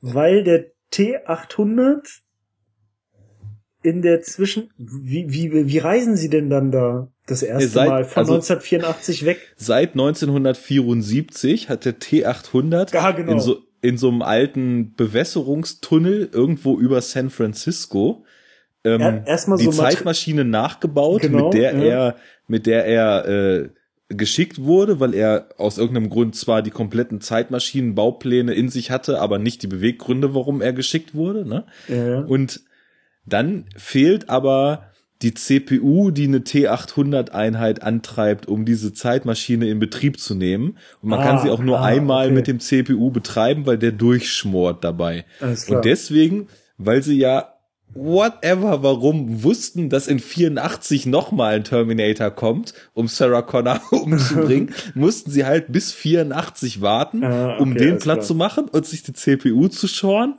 ja, und dann mit ja. der CPU nach 97 zu reisen, um Skynet zu verhindern. So. Das, das ist dann auch so geil, schon, schon diese CPU, ne? Hast du das gesehen, wie sie das machen? So, er hat dann die CPU irgendwie aus dem Terminator rausgenommen. Das ist dann so eine halb zersmashte CPU. Ne? Kennt man ja aus den alten Filmen, wie die aussieht, wo Klar. die Hälfte fehlt. Und er steckt sie halt einfach irgendwo so rein. Als gäbe es so, ne? genau, ne? als gäbe es so einen genormten Anschluss für so halb gesmashte T800 CPUs wo es einfach so, so reinsteckt und dann macht so und alles hat auf einmal Energie. Genau. Das ist auch, das ist auch so, so albern, aber ey. das, das ist ja schon mal alles für sich genommen köstlich absurd. Richtig absurd wird es dann aber, als Kyle Reese plötzlich anfängt, Erinnerungen an ein Leben zu haben, was er gar nicht gelebt hat. Mhm. Und zwar, und über diese Erinnerungen die auch mit späteren Ereignissen im Film noch ein fantastisches Raumzeitparadoxon aufspannen. Mhm. Ähm, er erinnert sich daran an eine Kindheit, die ohne nuklearen Holocaust in einer heilen grünen Welt stattgefunden hat. Ja. Und in dieser Kindheit hat er ein Tablet bekommen, auf dem ein neues Betriebssystem online gehen sollte, was Genesis heißt. Mhm. Und nun vermuten sie, so wie ich das mitgekriegt habe, irgendwie, dass dieses Genesis wohl in 2017 erst Skynet sein wird. Und deswegen reisen sie dann halt nach 2017 anstatt Aufgrund nach dieser, 97. dieser sehr stichhaltigen Vermutung. Weil nämlich Kyle Reese dann bei Sarah Connor eine Geste macht, die sie von ihrem Vater mal gezeigt bekommen hat. Nämlich, dass er ihr über die Hand streicht und irgend so einen bestimmten Satz, sie kann es schaffen, wenn so und so sagt. Mhm, ne? mhm, Oder es ist nur, ich weiß nicht mehr, was er da sagt. Immer geradeaus gehen oder irgendwie Genau, sowas. immer geradeaus, Nie, nie nicht zurückschauen, immer geradeaus gehen. So, und dann, äh, weil, weil er diese Geste macht, dann glauben sie halt an seine Dualerinnerung und reisen dann in die Zukunft. Und, und der Terminator erklärt es nochmal mit ein bisschen leicht verständlichem Science Gibberish. Das ist über, das, genau das Wort steht auch auf meinem Zettel hier. Das waren ja auch so Szenen, die fand ich doch schon auf so einer humoristischen Ebene sehr, sehr geil. Das macht er ja nicht nur einmal. Er droppt ja mehrmals im Film in so völlig unpassenden Situationen plötzlich den ultimativen Science Gibberish. Keiner will's hören und keiner versteht, wovon er da redet und er rattert dann einfach einmal so einen Text runter und alle gucken ihn nur an und was willst du von uns jetzt hier gerade? Aber ja, er ist halt Maschine, ne? Und Ja. führt halt aus. Ja, gut, wie geht's weiter dann? Naja, also dann reisen sie doch nach 2017, glaube ich, ne? Also Ja. Kyle Reese und Sarah Connor. Und sie sagen halt, äh, ver verabreden sich mit dem Terminator, ne? Der äh, wartet dann halt so lange. Und ähm, Sagt er ja auch, er wird warten. Genau, und da ist dann diese Skynet-Situation dann eine ganz andere, weil wie gesagt, in dieser Zeitlinie jetzt ist Skynet halt nicht mehr irgend so ein ähm, Militärnetzwerksystem, sondern startet quasi als neues, mega revolutionäres Betriebssystem für alles. Also so für, für alle mobilen und nicht mobilen Computergeräte. Und äh, wird von Cyberdyne, das ist ganz interessant, von Cyberdyne halt hergestellt. Und ich, das hab, äh, ich weiß nicht, ob du das mitgekriegt hast, das wird dann irgendwann gesagt, äh, dass der federführende Ingenieur oder Programmierer dahinter der Sohn von Miles Dyson ist. Und Miles Dyson war ja der Typ bei Cyberdyne, der im zweiten Teil eingeführt wurde und von dem gesagt wurde, dass, wurde, dass er maßgeblich ist für die Entwicklung von Skynet.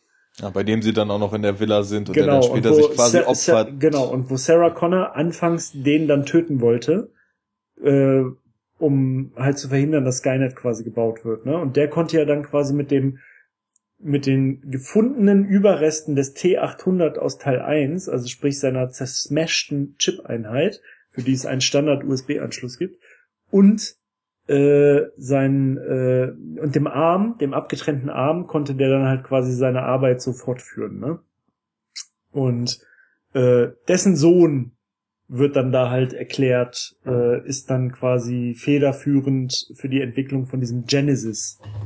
So. Ja. Und dieses Genesis äh, entwickelt dann aber halt in dem Moment, wo es halt online geht und was alle, was allen Leuten oder was alle halt entgegenfiebern äh, und was auch so marketingmäßig und so total dann ausgelutscht wird und die ganze Welt wartet endlich auf diesen Launch von Genesis, äh, geht dann halt online Sky, Sky und wird dann quasi zu Skynet, ne? Und dann geht die Geschichte wieder von vorne los. Und äh, ja, so wird das dann halt irgendwie erklärt. Und äh, da, genau, äh, Cyberdyne baut dann ja auch parallel an einer Zeitmaschine.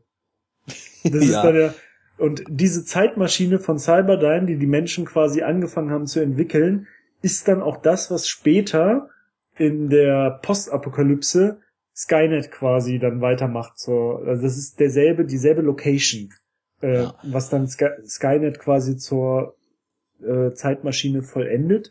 Und man kann so ein mega Zufall und auch überhaupt nicht convenient für den ganzen Plot. Aber warte Äh, mal kurz, ich würde jetzt noch mal einmal kurz sagen, Ja, wir haben ja bitte? bis jetzt uns doch eigentlich ziemlich viel um so allgemein Kram zerfranst. wer jetzt doch diesen Mega-Spoiler-Trailer noch nicht gesehen hat, ich glaube, ab jetzt geht's ans Eingemachte und ab jetzt werden dann die Twists, die man unter Umständen vielleicht doch noch nicht kennt, weil man den Trailer nicht kennt, auch von uns gespoilt. Ja, also ja. dann jetzt noch einmal Spoiler-Sirene und ab jetzt schonungslos. Wohl. Gut. äh, genau, und da, da sieht man dann nämlich so eine Szene, wie halt dieser Sohn von Miles Dyson irgendwie mit irgendwelchen Businessleuten irgendeinen Scheiß bespricht hier, dass das der krasseste Scheiß wird, wenn jetzt hier die Zeitmaschine irgendwann funktioniert und so. Und ähm, und in demselben Raum, wo die Zeitmaschine ist, gibt's dann halt so kleine, äh, kleine Flächen, wo die dann schon experimentieren mit dieser Metallmasse vom T1000. Ja, ja, da gibt's ja so Greifarme, die immer schon so eine strukturierte Form da rausziehen, die dann aber wieder in sich zusammenfällt, weil sie genau. technologisch genau. noch nicht so weit genau, sind. Genau, und wo dann halt irgendwie gesagt wird, ähm, das ist quasi, äh, da fehlt halt noch die CPU, also da, das ist ohne Programmierung und ohne äh, Hören sozusagen halt völlig harmlos und auch sinnfrei, weil es halt einfach nur es ist erstmal nur so eine so eine ähm, Metallmasse, die halt quasi die Form verändern kann von alleine. Ja. Ja. Gut. Nun, aber ich hatte das auch so verstanden. Es ist ja dann so, als äh, jetzt dann Reese und äh, Sarah Connor in der Zukunft ankommen, sie landen dann halt nackt auf so einem Freeway. Arnie ist zu spät, cause he was stuck in traffic. und dann werden die ja erstmal festgenommen. Und dann heißt es, es kommt jetzt ein Special Agent, der ermittelt, weil sie ist gar nicht zu identifizieren und Kyle Reeses Fingerabdruck würde sich mit dem eines achtjährigen, ja, genau. nee, eines mhm. zwölfjährigen matchen. Und das ist natürlich dann der junge Kyle Reese, mhm. der dann eben also in dieser alternativen Zeitlinie, in der Skynet nicht 1997 war, dann eben doch nach, also in, in, einer, in einer normalen Welt geboren wurde und quasi der kleine Junge ist dessen Erinnerung der alte Kyle Reese aus der Zukunft und der eigentlichen Realität jetzt in sich trägt.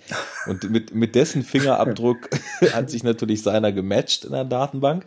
Und dann heißt es, da kommt jetzt so ein Sonderermittler. Und dann steht dann plötzlich der John Connor aus der Zukunft in der Tür. Mhm. und erstmal. Wo sich keiner wundert, ne? Das ist dann auch so geil, wo alle nur so, hey, John Connor, du hier, wie kann das sein? Ey, voll geil, komm her, wir hacken uns. Nee, nee, doch, doch, die wundern sich. Die, die stellen ihm doch dann noch so ganz persönliche Fragen, ob er das wirklich ist. Ja, äh, okay, ja. Aber es ist irgendwie so, den ersten Moment, wo der reinkam, fand ich das auch so ein bisschen unglaubwürdig. So, hey, John Connor, geil. So. Ja, gut, ich meine, für Kyle Reese war er immer so sein großes Vorbild und der beste Freund und ein und alles. Das hat, finde ich, eigentlich schon ganz okay funktioniert. Naja, auf jeden Fall geht's dann, glaube ich, relativ schnell, dass die zusammen flüchten. Und dann kommt halt der Mega-Twist, dass John Connor von, ja, bei diesem Angriff, den Kyle Reese in der Zukunft gerade noch gesehen hat. Also die Eröffnungsszene quasi von dem Genau. Film.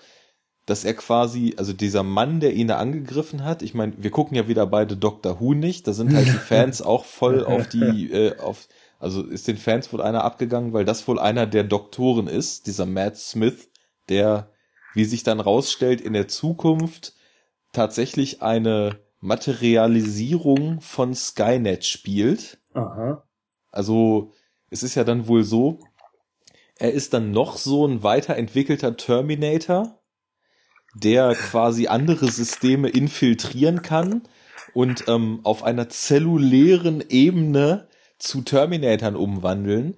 Und er hat das komplette Skynet-Programm in sich gehabt, weswegen es völlig egal war, jetzt fällt mir das gerade auf, es macht doch sogar Semi-Sinn, weswegen es völlig egal war, dass die Colorado Unit das angebliche Skynet Headquarter äh, ausgebombt hat. Weil er quasi ein Backup in sich hatte. Genau, weil er das Skynet Programm komplett, äh, das, ich weiß nicht, ob die das sogar T3000 irgendwann genannt haben. Ich bin mir gerade nicht ganz sicher. Und ähm, der kann halt andere Systeme infiltrieren und deswegen hat dann wahrscheinlich in der Zukunft doch äh, ja quasi die Resistance im eigentlichen Zeitstrang nicht gewonnen, weil ja sowohl John Connor als auch dieser Matt Smith, den man da kurz sieht bei dem Angriff, ähm, quasi als, als Wirt für Skynet weiter existiert haben. Und die haben dann bestimmt alles wieder aufgebaut und die haben dann bestimmt nach 1974 den T1000 zurückgeschickt. Whatever. naja. Also auf jeden so Fall wird's stellt, gewesen sein. auf jeden Fall stellt sich raus, dass John Connor eine Art von Terminator ist, die sowohl Skynet in sich trägt, das ist das erste, als auch in einer materiellen Form vorliegt, wie wir sie noch nicht kennen. Wie ist denn das? Wie kann man denn das sagen? Also er ist nicht aus Flüssigmetall, sondern er besteht mehr oder weniger aus so einer Art Also Metall, äh, organischem hat Gewebe, mich- Hybrid, oder? Er hat mich eigentlich total erinnert an diese Tussi aus Terminator 3 halt, die ja auch eigentlich nur so ein, die ja eigentlich auch nur wie so eine Mischung aus einem T800 und einem T1000 ist. Also quasi eigentlich so eine Art ganz normaler Roboter mit so, äh, so einem Endoskelett, ne? Nur halt, dass die Oberfläche nochmal überzogen ist mit diesem T1000 Zeug. Also so, dass, dass sie quasi verschiedene ähm, äh, Formen annehmen kann. Oder, oder also verschiedene Leute nachmachen kann sozusagen. Aber halt nicht komplett aus diesem Flüssigmetall besteht, wie der T1000. So, also so diese Kreuzung aus diesem mechanischen Terminator mit diesem äh, Poly, wie auch immer das da immer genannt wird, ne? Und ähm, ich fand, der war, der, der war eigentlich auch so. Du hast ja auch gesehen, der, der hat halt so einen, so einen soliden Body sozusagen und da ist halt drüber irgendwie so Zeug, was, was ihn so Form wandeln lassen kann. Und dass er halt zufällig dann auch noch irgendwie Skynet ist. So. Also. Ja, Ich weiß, Also- ich finde das halt immer schwierig, diese, also diese grundsätzlich diese Frage, und das ist ja auch so ein Problem, was, was einfach diese Fortsetzungen immer wieder unvermeidbar aufwerfen in dieser Terminator-Reihe. Ich finde es halt immer schwierig, das noch zu toppen, ne? Also das hat Natürlich. geklappt in dem zweiten Teil, weil du hattest halt im ersten Teil den T800 und einen Mensch, der dagegen kämpft. Und im zweiten Teil hast du halt einen T800 als Beschützer, der halt gegen den T1000 kämpft. Und ich fand alle anderen Terminator-Arten, die man danach gesehen hat, das hat halt irgendwie nicht mehr so funktioniert. Also dieser, dieser, dieser Vorsprung und dieser Quantensprung, den der hat und dadurch halt auch diese Überlegenheit, ne?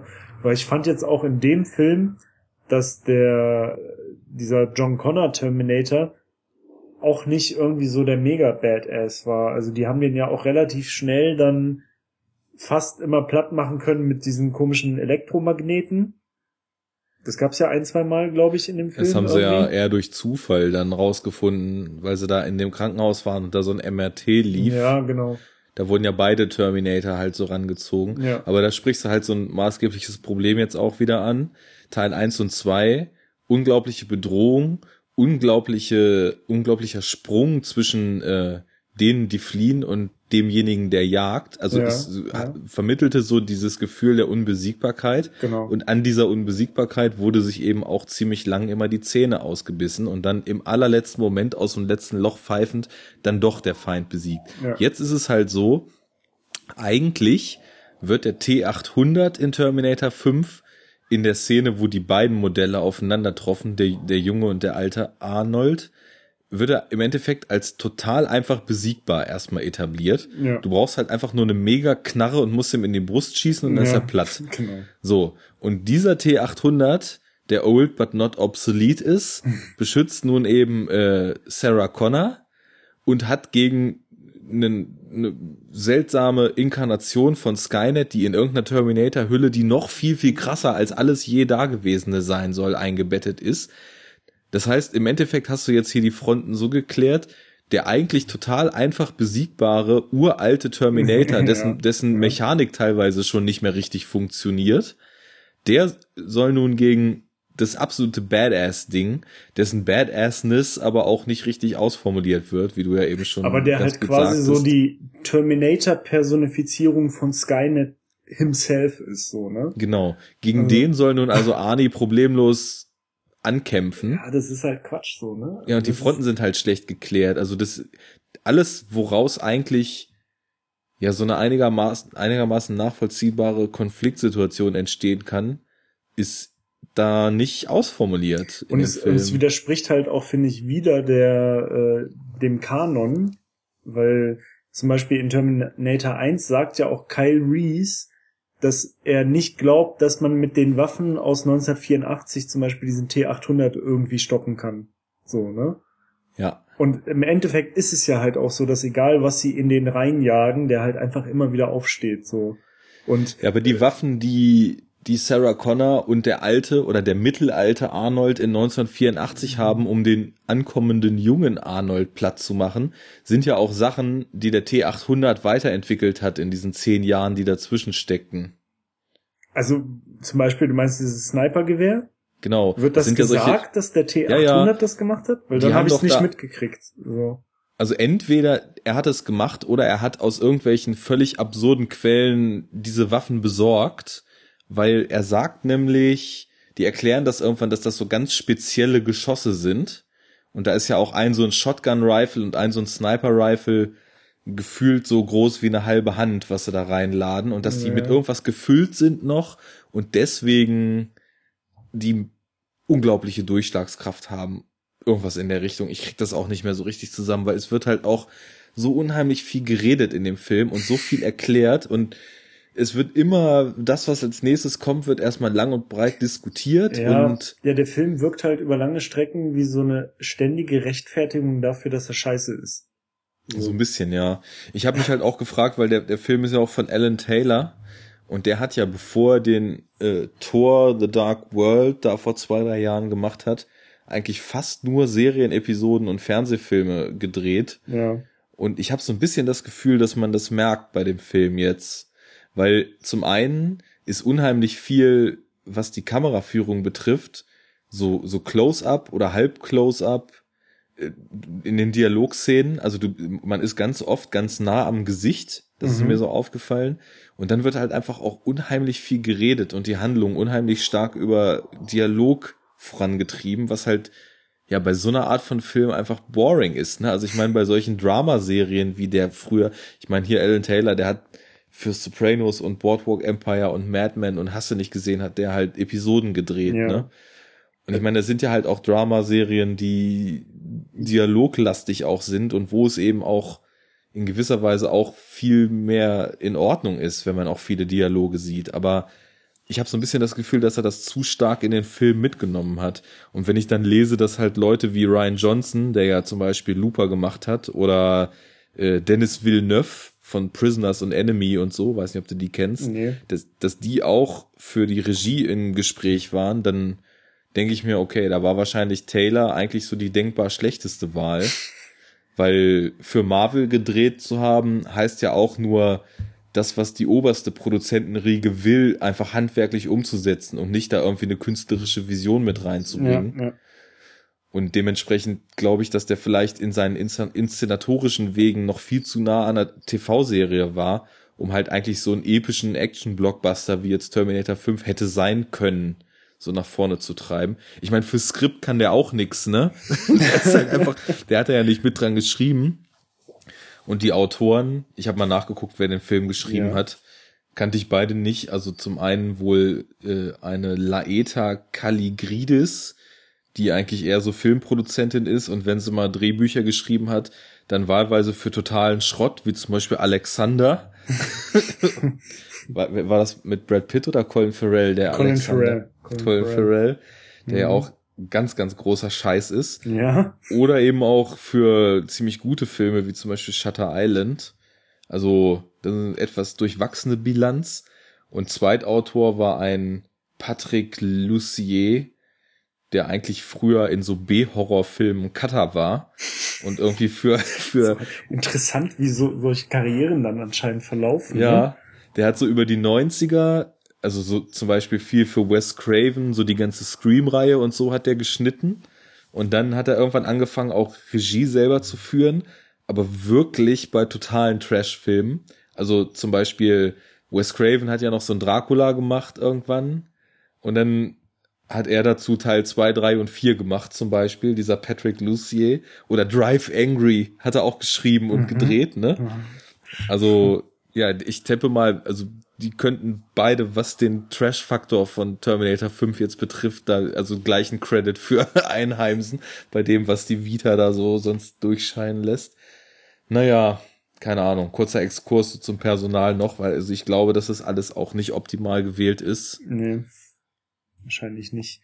Also ja, ist halt, ne, äh, wieder das, das Grundproblem, da fehlt halt die Vision. Ne? Da fehlt halt ein so ein Typ, der irgendwie eine Vision hat von so einem Film und von so einem Plot und das dann halt möglichst gut umsetzen will.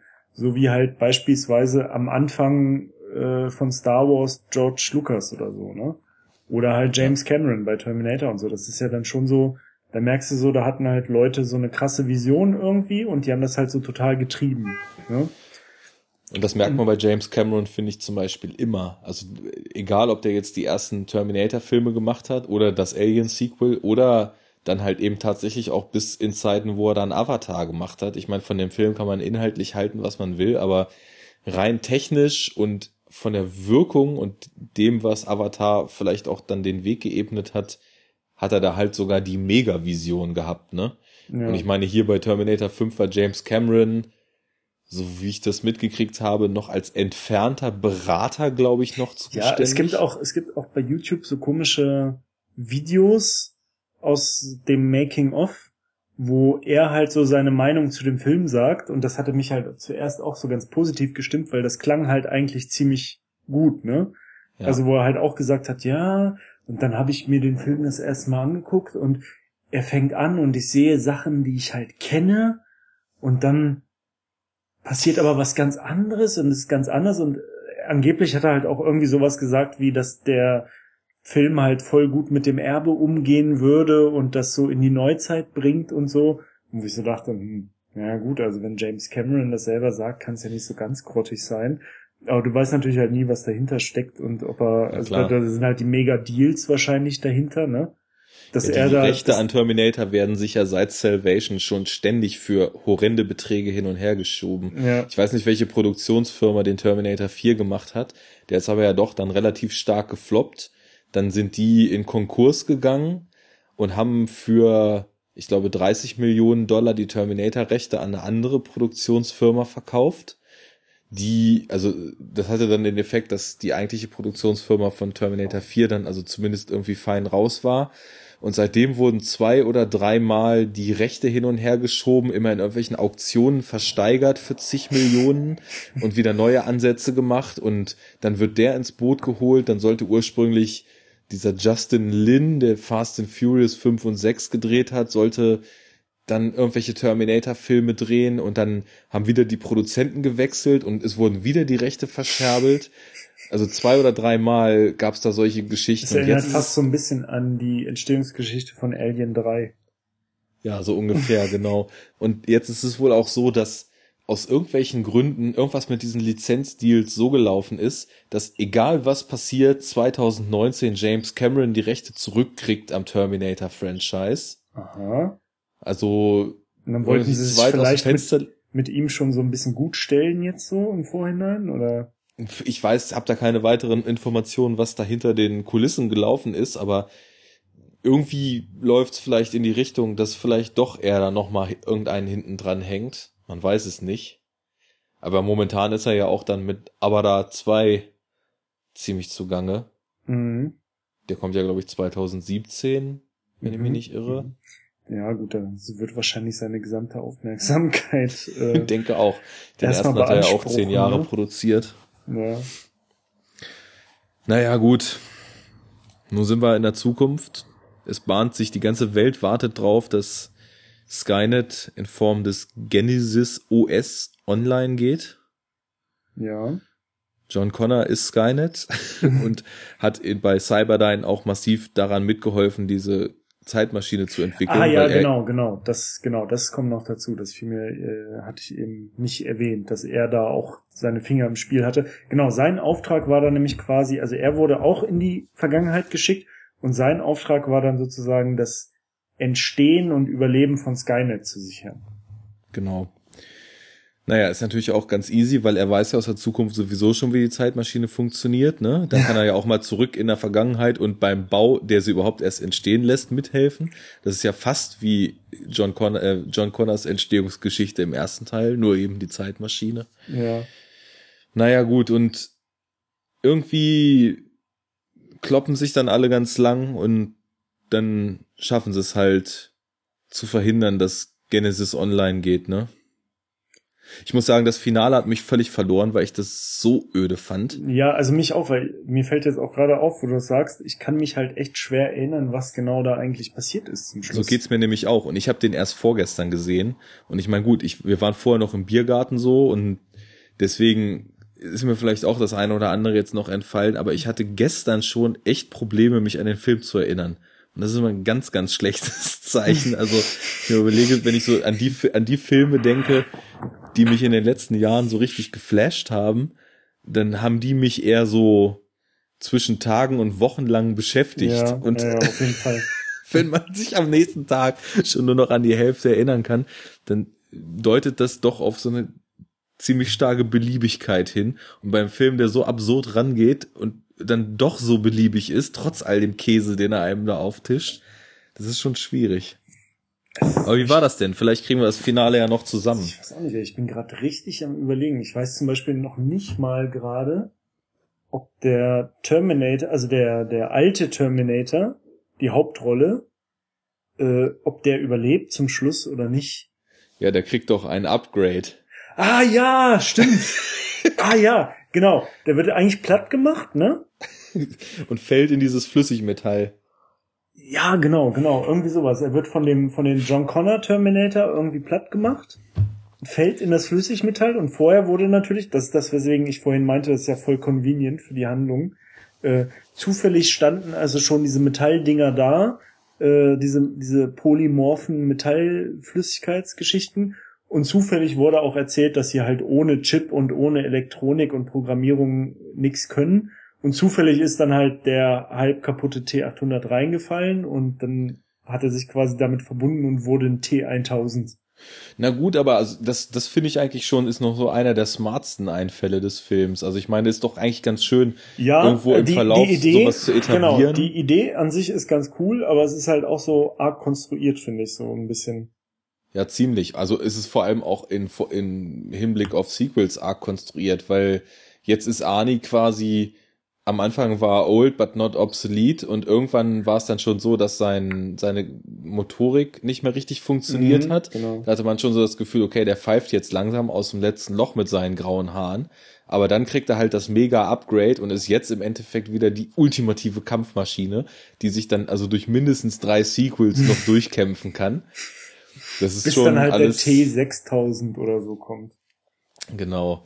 Naja, ähm, was ich jetzt noch sagen wollte bei diesem Endkampf, also ich, ich glaube, die, die rüsten sich dann einfach mal einmal richtig doll mit Knarren auf in diesem angelegten, ja, wie soll man sagen, die, die 30 Jahre zwischen 84 und äh, 2017 hat Arne ja genutzt, um reichlich Knarren ranzuschaffen in deren Unterschlupf. Also ein ganz gutes Arsenal an Definitiv. Ne? Und dann rüsten sie auf und fahren zu Cyberdyne. Und da, also was ich auch wirklich, wirklich schwach fand, dass halt dann Skynet oder dieses Genesis halt so kurz vor dem Booten ist und dann halt über solche seltsamen Laser immer so eine, so eine menschliche Form bekommt, die dann da immer, weißt du? Ja, ja. Also es ist ja so stimmt. ein Kind am Anfang ja. und ich dachte dann auch so, naja gut, also ich meine, wir sind jetzt hier gerade vor einer intelligenten Form eines Betriebssystems, die die ganze Menschheit dahin raffen wird. Und dann wird die halt so visualisiert und sieht zum einen halt einfach nur so öde aus wie ein Kind und labert auch von vorn bis hinten einen nur voll. Also ich, ich, muss wirklich sagen, es wurde mir einfach viel zu viel geredet in diesem Film und ja, es war halt so, auch immer so, also sag. Man, man könnte man könnte so ein bisschen den Eindruck gewinnen, als würden halt so die New School Terminator halt ihre Opfer zu Tode reden. Weißt du? Aber also, wirklich. Als wäre so, das, so, das ist so die neue Waffe. So weißt du, so Terminator zerreißen dich nicht mehr in der Luft so oder stechen dich ab oder jagen dich in die Luft so, sie labern dich zu Tode. Oder sie labern dich so voll, bis du irgendeinen Fehler machst und dadurch stirbst du. Und es waren auch wirklich so diese ganz, ganz billigen Drehbuchtricks, wo man heutzutage einfach nur noch so gähnt. Also ich meine zum Beispiel, als John Connor dann äh, den, den T800 irgendwie platt machen wollte, so rein von, von einer Kampfkraft her hätte einfach nur den sofort in zwei Stücke reißen können. Und dann labert er ihn halt voll und dann passiert halt doch wieder irgendwas, was dann eben ja, doch noch die Brisanz aus der ja, Szene das rausnimmt. Das ist ja immer so. Das ist genau wie, dass die äh, Terminator zum Beispiel grundsätzlich, wenn sie dann auf die Leute treffen, die sie umbringen wollen, sie nicht sofort einfach umbringen, indem sie, was weiß ich, ihnen den Kopf abreißen oder das Genick brechen oder sie einfach erschießen, sondern sie erstmal nehmen und durch den Raum schmeißen und so, weißt du? Ja, aber ich fand, das ist bei den alten Filmen halt auch nicht so. Also da Arnie in Teil 1 fragt, sind sie Sarah Connor? Ja, und dann bringt ja, er die um sofort. Da, da ist es, ja, aber zum Beispiel, ja, aber da ist ja auch wieder, das, das macht ja dann mehr Sinn vom Plot, weil er macht das ja, weil er muss ja erstmal alle Sarah Connors quasi systematisch durchgehen. Er weiß ja nicht, es gibt mehrere Sarah Connors zu der Zeit an dem Ort und er weiß nicht, welches ist, also bringt er alle um. Und er sucht die halt im Telefonbuch raus und arbeitet die alle ab. So gesehen ja. macht das dann für sich da Sinn. Ne? Wenn das jetzt natürlich die richtige Sarah Connor gewesen wäre, wär, hätte es natürlich keinen Sinn gemacht, weil dann wäre der Film nach zehn Minuten vorbei gewesen. Ja, natürlich. So. Und ähm, da gibt's dann aber auch so Szenen, wie zum Beispiel zum Schluss, wo sie in dieser was auch immer Fabrik ist, wo halt der T800 schon nur noch dieses Skelett ist, ähm, wo Kyle Reese sich ihm nochmal entgegenstellt. Ne? Und ja. natürlich keine Chance hat. Und statt halt Kyle Reese einfach zu töten, gibt er ihm so eine Schelle. Ne? Ja, gut. Das habe ich jetzt nicht mehr so vor Augen. Aber da hat er auch keine Knarre mehr. Der Terminator. Ja. Ja, aber braucht er ja nicht. Ey, hallo, das ist der Terminator. Der kann irgendwie einen LKW durch die Luft schleudern. Dann wird er wohl irgendwie ohne eine Waffe einen Menschen umbringen können. Würde Gut, ich jetzt hast mal. Hast du auch wieder recht. Das so. ist alles immer dramaturgische und, Freiheit. Genau, und das so ist halt bei, das ist bei Salvation gibt's halt auch so eine Szene, die halt die ich auch total bescheuert finde. Ne? Da gibt's nämlich auch die Sache, das ist quasi dieser Cameo von dem Digital-Army, wo dann John Connor auch bei Skynet da im Headquarter irgendwie ist und dann wird halt so ein Arnie T800 auf ihn losgehetzt und er kämpft halt Ewigkeiten gegen den. Und der T800 hatte halt in diesem ganzen Kampf ungefähr zehnmal die Gelegenheit, ihn einfach zu töten. John Connor, ne? Das, was gesamt Skynet in dieser ganzen Filmreihe umbringen will das einzige Ziel. Und er nimmt ihn halt und schmeißt ihn halt einfach immer durch den Raum so. Weißt du? Er nimmt ihn und schmeißt ihn gegen eine Wand. Dann kommt er wieder hin und knallt ihm eine. Und dann schmeißt er ihn wieder durch die Wand. Und das ist halt einfach, also das finde ich, ist halt völlig unrealistisch, dass ein Kampf zwischen so einem mega überlegenen Killerroboter, der so, also rein quantitativ wahrscheinlich einfach schon so ungefähr die 50-fache Muskelkraft eines Menschen hat, äh, mhm und einem Menschen, dass ein Kampf halt so aussieht. Also weil, ne, wenn es wirklich darum gehen würde, okay, das sind jetzt ultra effiziente Killermaschinen und der Oberauftrag ist, John Connor zu töten, dann macht man doch sowas nicht. Das macht doch keinen Sinn. Dann gehst du halt hin und reißt ihm den Kopf ab. So. Ja. Oder, so oder. Kraftmagermäßig, möglichst schnell und effizient Ja, genau, irgendwie ne? sowas. Oder, oder brichst ihm das Genick oder was weiß ich, irgendwie schlägst ihm ein Loch in seinem Bauch. Irgend so, ne? Also, und das ist dann, das gibt's halt öfters dann da so in den Filmen so. Und genauso sind ja auch ein bisschen die, die Fights zwischen den Terminatoren dann so, ne?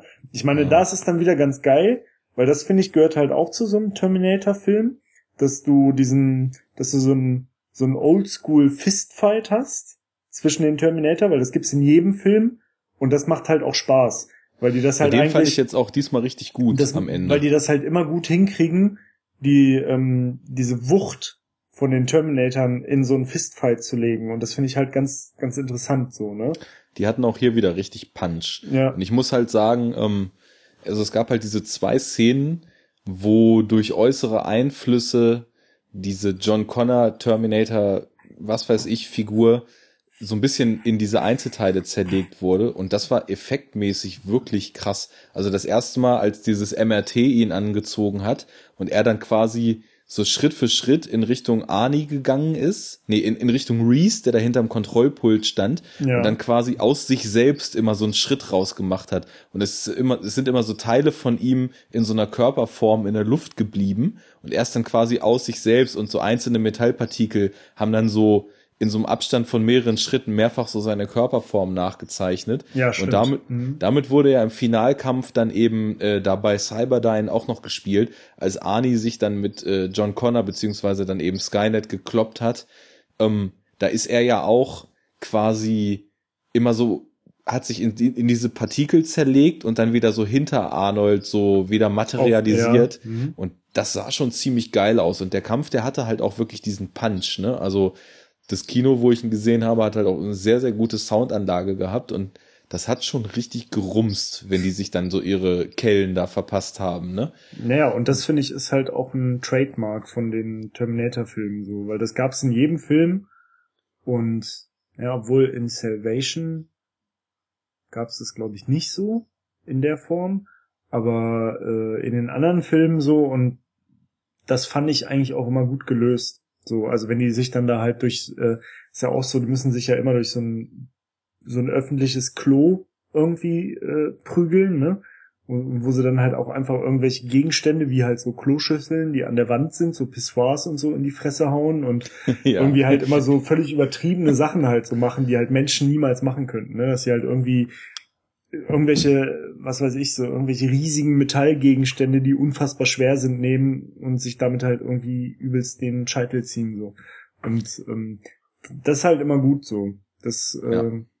das ist halt auch wieder so ein Beispiel. Gut, das ist halt wieder so ein typisches Terminator-Element, was handwerklich gut umgesetzt ist in den meisten Filmen und auch in diesem.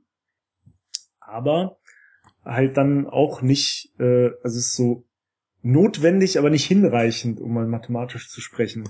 Für den, genau. äh, einfach so für, für das Feeling von so einem Film, ne? Ja. Ja, und ich krieg's jetzt echt nicht mehr zusammen, wie die John Connor besiegt haben. Die sind ich halt erstmal, um Cyberdyne platt zu machen, sind die halt die ganze Zeit umhergelaufen und haben solche Sprengladungen angebracht. Und da hat die ganze Zeit noch diese kleine äh, Hologrammbratze von Genesis rumgenervt und da haben sie eine Kamera nach der, nach der anderen abgeschossen. Stimmt. Mhm. Und dann ist aber irgendwie, um John Connor zu besiegen, kam ja so eine Szene, da sind, da haben sie dann die Sprengladung wieder eingesammelt und zu einer großen gemacht. Aber wie sie ihn damit jetzt gekriegt haben, ich glaube, die haben ihn in diese Zeitmaschine reingepackt Ah, und, und die ist er, dann explodiert irgendwie, ne? Genau, da wurde er zerrissen und das doch, sind doch die ganzen Gebäude von Cyberdyne, außer natürlich dem, in, unter dem sie drin waren, da alle in sich zusammengefallen. Und Arnie ist halt in dieses Metallbad geflogen. Aber warte mal, vorher. lief, lief die Zeitmaschine, während das passiert ist? Wurde versucht, die anzumachen oder haben sie die einfach nur in die Luft gejagt? Weil das wäre jetzt natürlich wieder der mega, äh, würde die mega Möglichkeit für Sequels wieder eröffnen, ne? Ja, jetzt weiß ich es wieder. Arnie hat ihn in die, in die Zeitmaschine reingebracht und sie haben dann irgendwie die zum Laufen gekriegt. Und zwar glaube ich auch, ja, wie war denn das jetzt? Irgendwie haben sie die Energie dafür besorgt und dann ist, wurde Arnie rausgeschleudert in dieses Flüssigmetall. Ja. Und John Connor war noch drin und ja, das ging dann, glaube ich, zeitgleich mit einer Sprengung. Boah, ich, ich weiß es ehrlich gesagt wirklich nicht mehr. Ich krieg's nicht mehr hin. Weil jetzt könnte man, jetzt könnte man natürlich sagen, jetzt sind so die Einzelteile von Skynet so total randommäßig in 50.000 verschiedene Zeitlinien geschmettert worden bei der Explosion und gleichzeitigen Aktivierung der Zeitmaschine. Und, und dann äh, werden wir demnächst einen Wikinger-Terminator. ein, ein, ein mit den Dinosauriern irgendwie. Und dann einen noch so in so einer Ultra-Zukunft. So, weißt du? Genau. So in, im Jahr 5000 oder so. Genau, und dann wird das gecrowdfundete Crossover-Projekt Kung Fury 2 wird dann, wird dann gegen, gegen den Terminator und nicht mehr gegen Hitler kämpfen. Genau. You get permit for these guns. Ich glaube, wir sollten uns die eine oder andere Idee aus diesem Podcast vielleicht mal patentieren lassen, weil ja. da ist richtig Geld rauszuholen bei all der Weirdness, auch. die jetzt mittlerweile den Kinozuschauern vorgesetzt wird. Und halt offensichtlich akzeptiert wird. Anscheinend. Naja, gut, das war der, das war der Film inhaltlich mit ganz viel Abschweifung zu ganz vielen Dingen, über die man sprechen musste. Ja, also ich glaube, lass mal kurz überlegen, so inhaltlich haben wir, glaube ich, das meiste. Ja. ja. Also was ich mir so aufgeschrieben hatte, da haben wir jetzt eigentlich auch fast alles so von abgefrühstückt. Also, was ich ganz nett fand, waren halt so diese verwursteten Zitate, um mal so ein bisschen summa summarum das abzurunden. Mm, ja. Dann so diese äh, viele Humormomente haben für mich eigentlich auch ganz gut passiert, wie zum Beispiel sowas wie Arnie's Science Gibberish oder mm. dann eben wie auf so eine selbstreflektierte Art mit diesen One-Linern umgegangen wurde. Ich meine, dass er I'll be back droppt und sie ihn anguckt, what? kannte man halt auch schon aus dem Trailer, wäre halt auch ein cooler Moment zum erstmaligen Schauen so ja, gewesen. Ja. Und ja, dann so dieses Spiel mit den alten Filmen und dieses Umdrehen, das war alles so ganz nett. An sich, ja, sah der Film halt auch cool aus. Ich meine, so auch so vom Cast, das haben wir ja vorhin eigentlich gar nicht so weit ausgeführt ich fand zum Beispiel dieser Lee Byung-hun, der den T1000 gespielt hat. Ja. Der hat das eigentlich ziemlich gut gemacht. Also ich ist eh ein, ein cooler Schauspieler, wer sich so ein bisschen mit südkoreanischem Film äh, befasst hat, der wird den ja vielleicht auch aus den ganzen Streifen von Kim Ji-woon kennen. Zum Beispiel hier äh, I Saw the Devil oder the, the Good, The Bad and The Weird. der koreanische Western. Oder A Bittersweet Life zum Beispiel hat er auch mitgespielt. Mhm. Der hat so diese vollkommene Emotionslosigkeit ganz gut äh, übertragen. Und was ich auch ganz nett fand, vielleicht ist dir das auch aufgefallen, es gab ja so einige Szenen, wo er gerade flüssig war. Ja. Zum Beispiel, als er aus dem fahrenden Auto in diesen Truck, wo am Anfang sie ja, Kyle Reese ja, mit aufgesammelt hat.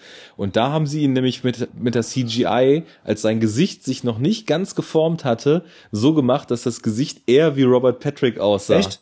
Ja, nee, das, das also, ist mir nicht aufgefallen. Ich meine, der, der Schauspieler jetzt, äh, der Byung-hun, der hat auch relativ markante Wangenknochen ja zum Beispiel gehabt, aber das, das ging dann tatsächlich noch so ein bisschen mehr in Richtung, was glaube ich auch wieder so eine Fanservice-Andeutung war. Also und erst als er das Gesicht wieder ganz gehabt hat, sah er dann wie dieser Koreaner aus. Ja, also war es ja eigentlich auch schon, dass er quasi wieder die, äh, die Gestalt eines Polizisten so annimmt. Ne? Das ist ja halt auch schon so ein Fanservice quasi.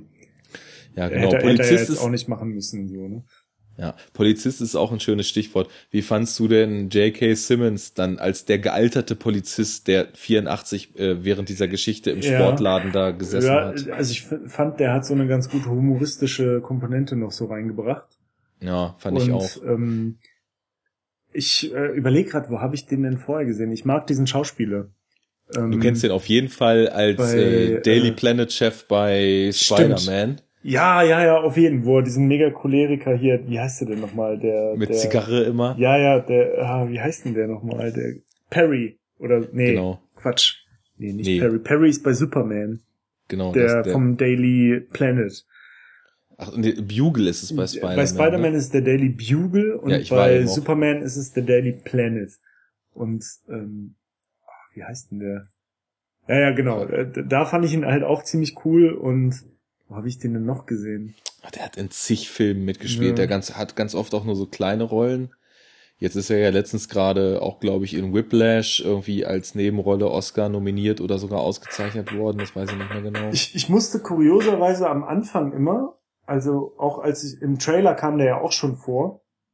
Und da dachte ich zuerst immer, das wäre dieser Dr. Silverman. Ne? Ach so. Weil der ja immer so, so Sprüche gemacht hat, so nach dem Motto, so, ja, ich bin hier schon seit Jahrzehnten an diesem Fall und irgendwie, das ist voll crazy und keiner glaubt mir und weil er halt eigentlich irgendwie wusste, das müssen so Roboter sein und Zeitreisen und so. Und das hat mich an diesen komischen Dr. Silverman erinnert, der bis in Teil 3 einschließlich vorkam. Und der ja. halt auch dann irgendwie selber so total durchgedreht ist. Ja, über den ja. haben wir ja auch im Terminator 1 Podcast schon noch lang gesprochen, über den Dr. Silverman. Genau. Und ähm, aber der war es ja gar nicht. Das da habe ich dann irgendwie eine Weile gebraucht, um das zu checken. Das ist nur einfach der, äh, also dass der nur in äh, Genesis sozusagen äh, vorkam, ne? Und, ja. Äh, ja, aber fand ich fand ich ganz gut. Ähm, mit dem T1000 fand ich auch ganz okay, wobei auch da natürlich finde ich der nicht rankommt an die Performance von dem Robert Patrick. Weil das ja, dafür halt, hat er halt auch viel zu wenig Profil und viel zu wenig Screentime jetzt in ja, dem Film gehabt. Weil das fand ich halt auch richtig geil, wie sie den Charakter so geformt haben, ne? Und der hat halt auch richtig gut reingepasst. Irgendwie. Und ähm, was mir noch aufgefallen ist, ich fand die CGI mit dem T1000, ne? Mit diesem Flüssigmetall, also natürlich absolut gesehen gut, aber ich fand, also wenn man bedenkt, dass da halt irgendwie so 20 Jahre fast zwischen sind, äh, fand ich die jetzt nicht so bahnbrechend geil im Vergleich zu T2 so. Es ist auch total krass, wenn du dir mal Terminator 2 anguckst. das ist unglaublich gut gealtert, diese Effekte. Ja, ja. Die gehen also, immer noch total klar so, ne? Das zum einen und zum anderen ist es aber auch so, dass, glaube ich, gerade was solche Flüssigkeiten betrifft, flüssiges Metall zu animieren, auch nicht gerade maßgebliche Fortschritte gemacht wurden. Weil guck dir mal den zweiten Hobbit an. Wie scheiße sieht denn das am Ende aus, als die Smaug mit Gold überschütten? Das habe ich nicht das, gesehen, tatsächlich. Ach so, ja, da, du verpasst auch nichts. Also es ist, es ist wirklich, ich meine, die Hobbit-Filme, die waren ja unglaublich teuer und da ist ja alles animiert. Und es sieht halt sowieso die ganze Zeit schon nur wie ein Videospiel aus, aber als sie dann Smaug komplett mit Gold überschütten, mit flüssigen, da denkst du dir nur, das kann nicht sein. Das, das sieht aus wie in einem B-Movie von Anfang der 90er. Mhm. Also, mhm. ich weiß auch nicht. Also richtig schlecht. Und das, das war jetzt auch, es war nicht maßgeblich besser als in Terminator 2. Da stimme ich voll zu. Ja, und das fand ich halt schon krass, ne? Weil ich meine, da sind jetzt wie viele Jahre dazwischen so? Terminator 2 war 94, ne? Oder 92? Nee, 91. 91. Ein, ein, 91 oder 92. 91, Alter, ey, das sind 25 Jahre. Ja. 25 Jahre. So, und, und es sieht halt einfach nicht ultra viel geiler aus. Also ich finde, es sieht noch nicht mal irgendwie geiler aus. Es sieht eigentlich ungefähr gleich aus, vielleicht. Ja. Ne? Aber Wobei dieses ungefähr gleich ja halt auch okay ist, weil es halt damals auch schon gut aussah. Ja, ja, klar. Aber also es ist absolut okay, aber wenn du es halt in Relation zu der Zeit und Fortschritt und so weiter setzt, so, dann ist es eigentlich bei T2 die tausendmal krassere Leistung gewesen. Ja, hm? das stimmt. Das meine ich halt so. Ja, dann gut, nochmal zum Cast. Ich hatte es ja vorhin schon mal kurz angedeutet, diesen Jason Clark als Connor, den finde ich, also am Anfang in der, Zu in der Zukunft. Zeit für Gott, den Rand. Ne, Jason Clark als John Connor, den finde ich so. noch in Ordnung. Also in der Zukunft am Anfang, da ist es halt noch relativ profillos. Als er dann als quasi Skynet-Inkarnation T irgendwas in die Gegenwart oder irgendwas, was man so nennen könnte, dann zurückreist. Ich fand, der hat das ganz gut getragen, weil der ist in meinen Augen eigentlich fast der einzige in dem Film gewesen, der tatsächlich auch so ein Grundcharisma hat. Ich kannte den bis jetzt zwar nur aus zwei Filmen den Schauspieler aus Lawless, das ist ein Gangster-Prohibitions-Hillbilly-Film und mhm. aus Zero Dark Thirty, wo er so ein CIA-Agenten spielt, der am Anfang so richtig krass äh, da irgendwo im Irak solche Gefangenen foltert. Ähm, und da fand ich den auch schon ganz gut, den Typen. Und ich fand, als er dann so in der zweiten Filmhälfte dann den, den Connor, also der hat so eine gewisse Ausstrahlung. Und das, insofern fand ich den jetzt als John Connor echt in Ordnung. Ja. Aber jetzt mal Butter bei die Fische, dieser Jay Courtney, der diesen Reese spielt. Alter, der, hast du Stirb langsam 5 gesehen? Ja, stimmt, das spielt er auch mit, ne? Ich habe Stirb langsam 5 schon gesehen und habe die ganze Zeit nur gedacht, fuck this ja, guy. Ja, ja, die Welt braucht ja. diesen Typen nicht. Und also wirklich, ich, äh, Stirb langsam 5 ist sowieso einer der schlechtesten Filme, die ich jemals gesehen habe. Und der Typ ist maßgeblich schuld daran. Ich habe mir nur gedacht, wie kann man denn, also es, scheinbar ist Muskeln zu haben heutzutage die einzige Voraussetzung, die man überhaupt noch vorweisen muss, um in Filmen mitspielen zu dürfen. Also in so Actionfilmen so, ne? Ja, genau. Es ist halt, es ist halt egal, ob du irgendwie eine Ausstrahlung hast oder sowas. Hauptsache, du bist aufgepumpt. Und je aufgepumpter du bist, desto besser. Weil haben wir ja schon irgendwie letztens mal gesagt, so in so einer Zukunft, die halt total dystopisch und postapokalyptisch ist, da ist auf jeden Fall auch genug Protein da, damit alle die absoluten Muskelberge werden. Ja, also können, über, ne? überhaupt alles. Ne? Da, also als ob, also ich kann mir, ich glaube, sowas wie Fitnesstraining und Muskeln aufbauen, ne? Ist, ist auch die so Zeit in, dafür da, wenn man genau, ständig gegen. Ich glaube, in so einer äh, postapokalyptischen Zeit, in der man jederzeit kurz vor der Ausrottung der Menschheit steht und gegen irgendwie so übermächtige Killermaschinen kämpfen muss, ähm, hat man einfach, also ist glaube ich so Fitness und Muskelaufbau so eins der eher sekundäreren Themen. So, ja. Abgesehen davon, dass es wahrscheinlich keine Fitnessstudios mehr gibt oder irgendwie anders und äh, wie gesagt, die alle wahrscheinlich eher so halb immer am Verhungern sind, weil sie irgendwelche Ratten und irgendeinen Dreck fressen müssen. Ja, äh, ist so das ist halt, ja, ne, das passt halt nee, auch überhaupt nicht da rein, so. Es wäre halt total egal, wenn der Typ auch nur ansatzweise schauspielern könnte, ne?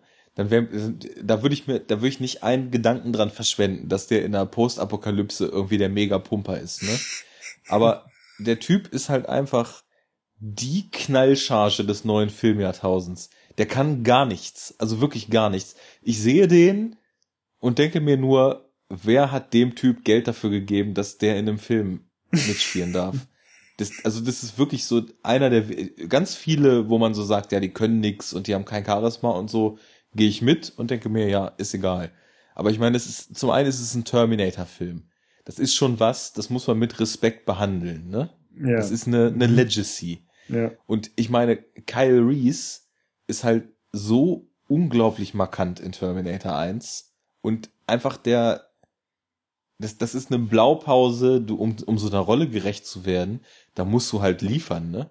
Und da, der Typ, also gerade äh, als er dann irgendwann zwischendurch, als sie dann auch so völlig out of the blue anfangen, zwischen Sarah Connor und ihm so die ersten gefühlsvollen Szenen einzubauen, ne? wo mhm. die plötzlich so sich entdecken und es heißt ja die ganze Zeit, sie sollen sich verlieben, damit John Connor überhaupt geboren wird und sie der, will der dann ja Terminator nicht. Terminator sagt ja immer nur so, habt ihr euch schon gepaart? ja, genau, genau. Das ist auch wieder ganz witzig irgendwie so. Mhm. Super, ihr redet miteinander. Das macht die, das macht die Paarung einfacher.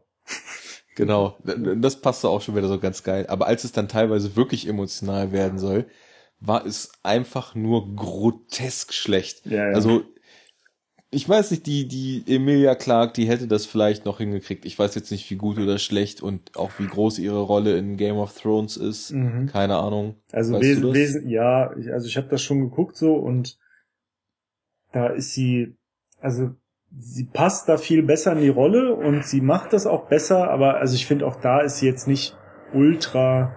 Ich finde, der Mangel ist halt so ein bisschen an, an Ausstrahlung. Das ist so das Ding. Das ist halt einfach so ein generisches hübsches Hollywood-Mädel so. Und ähm, ich fand passt, halt auch die passt, beiden. Passt halt in diese Rolle einfach nicht rein, so, finde ich. Ja, generell. auch körperlich halt. Also die war nicht im entferntesten athletisch genug, um jemand sein zu können, der sein ganzes Leben schon vor Killermaschinen flieht. Ja, ja, ja ich meine, Genau, sie hat jetzt die ganze also Zeit eh nur so, so Combat Suits angehabt. Vor allem auch wenn, wenn, wenn dich so der Terminator erzieht. Und ich glaube, genau. so die Erziehungsmaßnahmen des Terminators, der halt, Paps. der, der unbedingt sicherstellen will, dass du halt überlebst und so, ne? So mit der Präzision einer Maschine stelle ich mir auch eher rigoros vor, eigentlich. Aber. Ja, denke auch. Naja, also diesen, ich weiß nicht, ich, ich will diesen Typen nie wieder sehen. Diesen Jay Courtney. Wer ist er? Ich will ihn nicht sehen. Er soll gehen. Was macht er da? Was macht er da? Was macht er in diesem Terminator? Er soll gehen. Ich kann echt das nur hundertmal betonen. Es gibt halt wirklich Schauspieler, die, denen fehlt's an was, aber diesem Typen fehlt's an allem. Und. Außer Muskeln. Ja. Das ist halt wie mit Action, die keinen Zweck erfüllt. Was bringen ihm Muskeln, die keinen Zweck erfüllen, wenn er halt ansonsten ja so ein so ein Holzklotz genau. von und, Mensch ist. Und das ist ja zum Beispiel das Geniale, was halt in dem ersten Teil umschifft wurde, was ja so der Standardvorwurf gegenüber Arnold Schwarzenegger war, ne, dass er halt quasi nur irgendwelche Actionrollen immer bekommen hat, weil er halt diesen krassen Body hatte. Und bei Terminator 1 macht's ja voll Sinn, so, ne? Also da ist es halt kein Zweck, sondern da wird ja halt wirklich, also da wird ja gesagt, okay, dieses Vieh ist halt so riesig, und dieses Skelett und so, ne? Und das passt halt nicht in einen normalen Body so, ne? Da brauchst du dann halt einfach so die Statur von so einem Weltmeister-Bodybuilder, damit du quasi dieses Endoskelett da unterkriegst. Und was ja dann natürlich auch wieder zur Bedrohlichkeit passt und so, ne? Und ja. was dann auch, finde ich, ein bisschen äh, ein Widerspruch ist, also es wird ja halt erklärt, warum er altert, ne? Was ja auch im Vorhinein so ziemlich viele, als die Trailer rauskamen, äh, ziemlich viel Shitstorm so ausgelöst hat, dass die Leute gesagt haben, ja, wie soll denn Terminator altern? Er ist ja eine Maschine und so, ne? Und dann wurde ja halt erklärt, naja gut, ne, diese Haut über ihm, das ist halt lebendes Gewebe und das altert halt auch. Das und macht auch sogar Sinn. Das macht sogar Sinn, ja. Aber ich, also wenn du das ganz zu Ende denkst, funktioniert es trotzdem nicht, weil er ist ja nicht nur einfach älter geworden so von seiner Optik, sondern er ist ja auch einfach zum Beispiel tausendmal schmaler geworden und so, ne? Ja. Also er ist ja nicht mehr, er ist ja nicht mehr dieses Monstervieh, das er in Terminator 1 war. So. Und jetzt geht man ja davon aus, dass diese, dieser Terminator, der da drunter steckt, seine Ausmaße nicht verändert. Ja, beim Älterwerden. Der wird genauso groß sein. Und dann macht das ja eigentlich wieder keinen Sinn, dass da halt äh, der Typ halt insgesamt so an, was weiß ich, so 50 Kilo Körpermasse verliert und halt einfach äh, immer schmaler und gedrungener wird. So.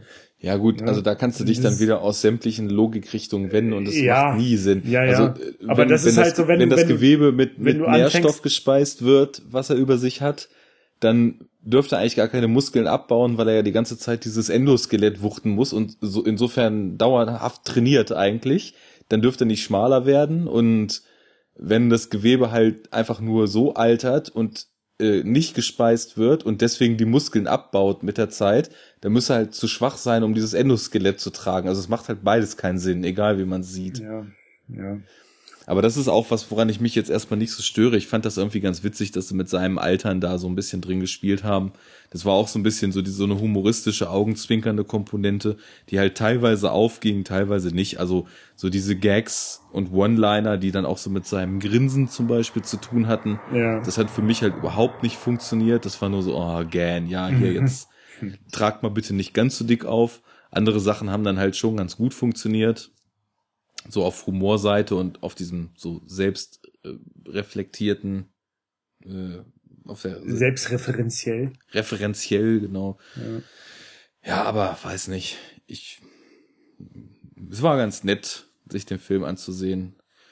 Aber er ist halt wirklich er macht ein paar Sachen ganz gut aber auch unheimlich viel ziemlich öde. Und diese ganzen Sachen die nicht funktionieren das sind halt wirklich die die man eigentlich auf so einer filmischen Ebene erwarten würde also das hat einfach scheiße erzählt und irgendwie nicht ausgereift genug und in seiner Audiovisualität irgendwie nicht packend genug insgesamt. Ja, also gerade auch die äh, diese Audiokomponente, das fand ich halt auch auffällig, weil das wurde, aber das ist in den Salvation Ding und so war das halt auch schon so, ähm, dass die halt einfach diese, diese, diese klassischen Terminator-Sounds so wenig benutzen. Also sowohl zum Beispiel diese Themes, die es halt gibt, als auch äh, diese ganze Klangästhetik von den ersten beiden Teilen, ne? Dieses industriell-mechanische, das hatten wir ja damals, als wir den, den ersten äh, Podcast gemacht hatten, ja auch ziemlich detailliert irgendwie besprochen, ne? wie so die Soundkulisse ist von dem Film. Es gab Und- dem Film ja so richtig so einen, so einen pulsierenden Takt noch mit Genau, rein. Genau. Und.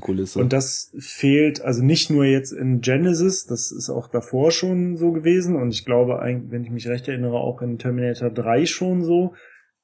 Das gibt's halt auch nur in den ersten beiden Filmen.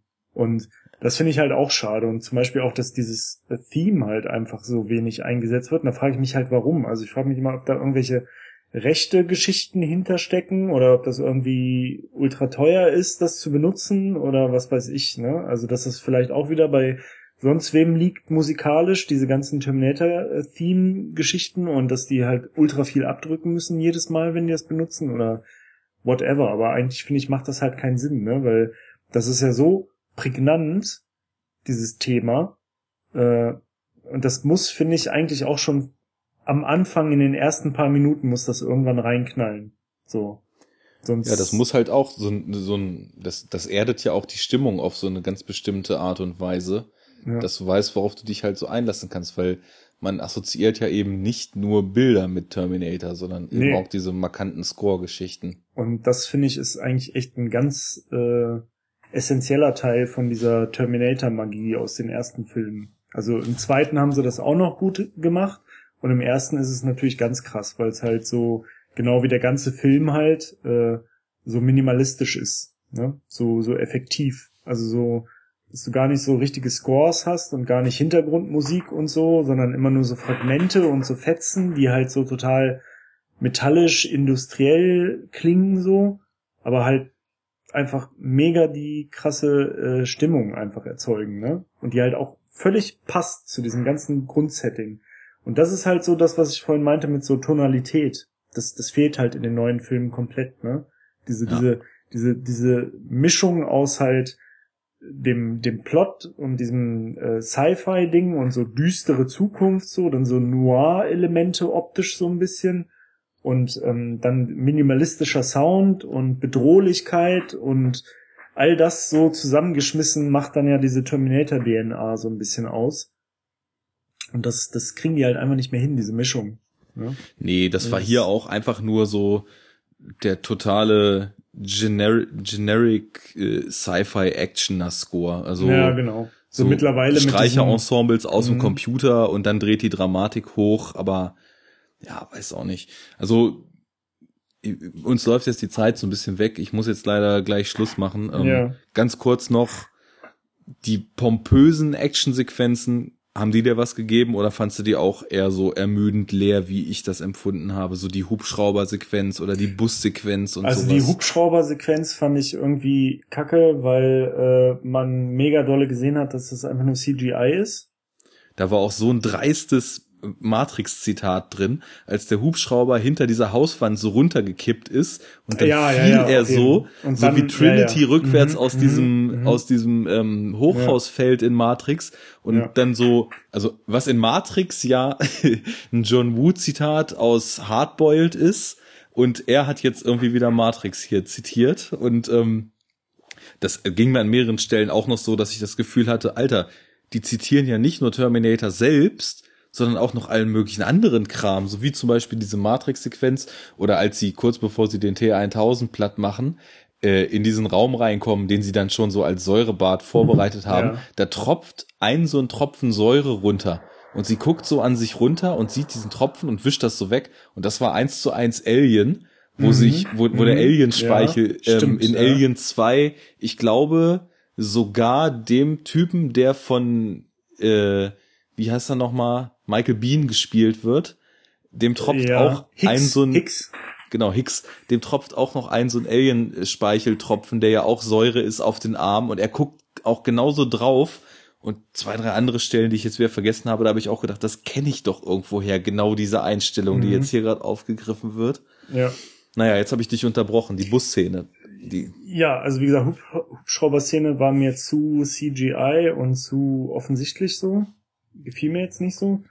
Die Busszene, ja, also wenn ich mich recht erinnere, und das Ding ist, ich erinnere mich nicht so recht, und das ist eigentlich ein Zeichen dafür, dass, dass sie jetzt nicht so krass war, aber dann war, also es gab damals, es gab da jetzt nicht diese mega lange, 15 Minuten lange Verfolgungsjagd, die es sonst immer in den Terminator-Filmen gibt, ne? Mit äh, krasser Materialschlacht und Bus und so. Das ist ja auch so typisch Oldschool Terminator, ne? Ja, am Anfang das, so ein bisschen mit diesem Lieferwagen und dann später mit dem Schulbus auch so ein bisschen. Ja, aber, aber nicht so richtig. Also bis zum dritten Teil einschließlich gab's das ja immer. Es fehlte und das der Bewässerungskanal. Ja, genau, und das waren ja immer echt so richtig lang, äh, lang durchgezogene Verfolgungsszenen, wo halt dann auch, wo du richtig gesehen hast, okay, das ist so richtig Oldschool-Action, handgemacht, ne, mit richtigen Explosionen und all so einem Scheiß und halt nicht irgendwie CGI und da ist jetzt wirklich ein riesen äh, LKW, der durch die Luft geschleudert wird und diese ganzen Geschichten und halt auch wieder dieses Brachiale, ne? Ähm, und das war da, also du hast halt gesehen, okay, sie wollen das wieder reinbringen, so, sie sind bemüht, ne? Und sie haben dann halt auch wieder diese typischen Zitate, also klar, mit dem Bus, mit dem kleinen Transporter, mit dem Hubschrauber. Ja, genau, bei dem Bus, das war auch das äh, nächste direkte Zitat. Das war halt so eins zu eins Dark Knight, ne? Als der ja. Joker dann da steht und plötzlich äh, der Bus sich einmal so überschlägt. Das haben sie halt auch einfach eins zu eins nachgedreht Aber jetzt bei für den. Terminator 2 war das, glaube ich, doch auch schon, dass sie irgendwie mit so einem Bus mal geflüchtet sind oder so. Oder irre ich mich da jetzt? Das war ein Truck. Stimmt, oder? ein Truck. Ja, ja, ja, irgendwie sowas. Genau, ein Truck gab's da. Und ähm, äh, ja, und dann natürlich halt auch das Motorrad, ne, obligatorisch. Mhm. Äh, da ist ja dann irgendwann halt der John Connor Roboter Terminator mit dem Motorrad irgendwie auf das Dach von dem Bus gesprungen. Und das waren halt dann so kurze Sequenzen so, wo sie das dann halt mal so zitiert haben, aber fand ich halt auch nicht so geil umgesetzt, weil da hätte ich halt jetzt wirklich dann lieber so eine zehn Minuten lange geile Materialschlacht Verfolgungsjagd irgendwie gesehen. Und dann auch vielleicht einfach mal wieder komplett ohne Computer und ja, äh, ja, das das ist halt immer so, weißt du, also das ist irgendwie ich meine, das äh, ist ja nun auch altbekanntes äh, Problem, dass wir mit vielen Sachen haben. Da, da, da werden halt Millionen versenkt in diesem ganzen CGI-Kram. Und dann sieht's halt oft einfach scheiße aus. Und es sieht halt einfach beschissener aus, als äh, wenn du jetzt da konventionell irgendwie so eine Oldschool äh, Verfolgungsjagd mit ein paar Explosionen machst und so, ne? Und ähm, also so gesehen, das fand ich halt nicht so geil. Ich fand, wie gesagt, die, die, die Fistfights so fand ich ganz geil. Das fand ich okay. Ähm, aber diese, ja, größtenteils fand ich halt auch die Action beliebig halt, beliebig, zu viel CGI und auch äh, musikalisch nicht geil untermalt. Also, also so solide halt, ne, solider Hollywood Blockbuster Standard, so kann man halt nicht anders sagen. Aber, aber eben auch unmotiviert. Ne? Ja, genau, also un, uninspiriert auch irgendwie ja. so, ne? Und ja, das ist das Ding. Also ich würde mir halt irgendwie wünschen, ich weiß nicht so, also ich meine, es ist ja jetzt auch schon wieder so eine Trilogie angekündigt, ne? Also es kommen natürlich noch zwei Filme, ist jetzt schon ja. fest, ne? Und also ich würde mir wünschen, so, wenn ich so drüber nachdenke, für die Terminator-Reihe, die müssten halt irgendwie mal, also das wurde ja jetzt schon so wahrscheinlich als so Erneuerung der Reihe ein bisschen verkauft, aber das sehe ich halt eigentlich nicht so. Also ich finde nicht, dass das jetzt so einem Reboot gleich kommt. Aber ich finde. Es wurde ja eigentlich nur zurückgegriffen. ja.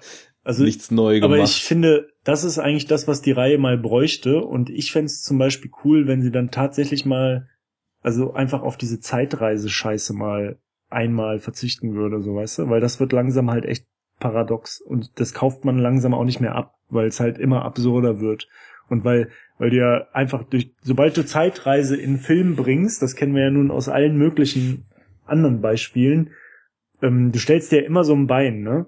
Also sobald du da anfängst jetzt mit Sequel und Prequel und irgendwie Handlungsstrang A wird ausgelöscht in der Vergangenheit und B wird neu hinzugefügt und so, da verstrickst du dich ja zwangsweise in total die Widersprüche und Paradox, äh, Plural Parad vom Paradoxum? Paradoxien? ich weiß Paradoxa, nicht. Paradoxanten, Paradoxatoren. Naja, irgendwie sowas halt, ne? Du weißt, was ich meine. Und ja. ähm, ne, also das hat im ersten Terminator noch total funktioniert, weil das halt ein ganz simpler Arc war und da hat die Zeitreise halt einen ganz bestimmten Zweck gehabt und dann war die Handlung halt abgeschlossen für sich. Ne? Ja. Aber mit jedem neuen Teil und mit jeder neuen Zeit, äh, also es wird halt so albern, weißt du, irgendwann glaubst du das nicht mehr und irgendwann denkst du so, was macht ihr euch überhaupt die Mühe, irgendeinen Plot zu machen, weil irgendwann könnte man ja immer sagen, egal was jetzt passiert, wir schicken, wir gehen jetzt in der Zeit noch ein bisschen früher zurück und schicken da noch mehr Terminator hin oder was weiß ich, machen irgendwas und dann kannst du sie immer wieder neu aufrollen so. Aber gleichzeitig wird's halt immer komplexer und immer absurder und ich weiß nicht, also ich habe das Gefühl, so, die müssten sich langsam mal davon so ein bisschen trennen und eine gute Möglichkeit dafür wäre ja einfach, wenn mal die lang erwartete Terminator Adaption kommt, die einfach mal in der Zukunft komplett richtig spielt und halt nicht in so einer scheiß Zukunft wie bei Salvation, sondern ja. äh, halt das mal cool umsetzt. In einer, in der es dunkel ist. Genau, dunkel und nachts und mit äh, den komischen lilanen Plasma-Laser geschossen und äh, coolen neuen Terminator-Geschichten und sowas. Weißt du? Also, ich meine, Salvation war ja schon so. Salvation war ja ohne, ohne Zeitreise, glaube ich, ne? Nee, gab's nicht, ne? Gab's keine Nee, Zeitreise. war nur, war tatsächlich nur in der Zukunft. Aber war halt kacke umgesetzt. So, und das müssten sie halt irgendwie, glaube ich, mal machen, so. Weiß nicht. Ja, also ich weiß gar nicht, ob ich überhaupt noch das Gefühl habe, dass da ist noch irgendwas zu erzählen dass gibt, weil es noch Bedarf gibt. Ja, okay, stimmt ja. auch wieder. Ja. Also ich meine, die Sache ist, wenn wenn wir den kompletten Zukunftsfilm kriegen und das, was wir jetzt uns wünschen von dem Film, wird halt auch einfach nur noch als Computermaterialschlacht umgesetzt werden. Und ich weiß genau, dass es mir dann halt auch eigentlich nicht wirklich was geben wird ich glaube, ich erfreue mich einfach den Rest meines filmischen Daseins an den ersten zwei Filmen und lasse es halt einfach gut sein damit. Ja. Ich meine, das, wie, wie, wie ich vorhin schon einmal auch so gesagt habe, ich hatte jetzt mich nicht geärgert über den Film und ich hatte Spaß so. Wir waren halt zu zweit im Kino und waren halt beide so ganz gut am Lachen und am Grinsen zwischendurch und am Kopfschütteln. Aber die Methode, wie mich der Film unterhalten hat, ist eigentlich nicht das, wie ich gerne von einem Terminator-Film unterhalten werde. Ja. Weil über Absurdheit und aus Absurdheit resultierende Humor oder witzige Momente dann eben bei der Stange gehalten zu werden und zu merken, sobald diese Absurdheit sich so ein bisschen legt, gibt der Film mir eigentlich nicht viel, mit dem ich sonst noch so arbeiten kann. Deswegen, so auch speziell, weil er halt so billomäßig erzählt ist, würde ich halt echt sagen, so klar, also als Fan der Reihe würde ich jedem sagen, guck dir den auf jeden Fall an und wirst bestimmt ein bisschen Spaß haben dabei. Aber ja, also ich würde muss, ich würde jetzt muss auch man nicht, nicht noch mal sehen. Ich würde jetzt auch nicht abraten. Also wenn man irgendwie ja. die Terminator-Reihe mag, würde ich jetzt nicht sagen, ey, guck dir den auf keinen Fall an, du versaust hier die ganze Reihe oder so. Nee, da ist äh, auch schon zu viel passiert, als dass das ja. einen Effekt haben würde. Aber ja, wie du schon sagst halt, ne, das ist halt leider, also leider erfüllt er nicht die äh, die äh, Versprechen oder, oder sagen wir nicht Versprechen, aber so die Erwartungen, die halt sowas wie durch die Cameron-Filme aufgebaut werden, kann dieser Film halt nicht ansatzweise erfüllen, so.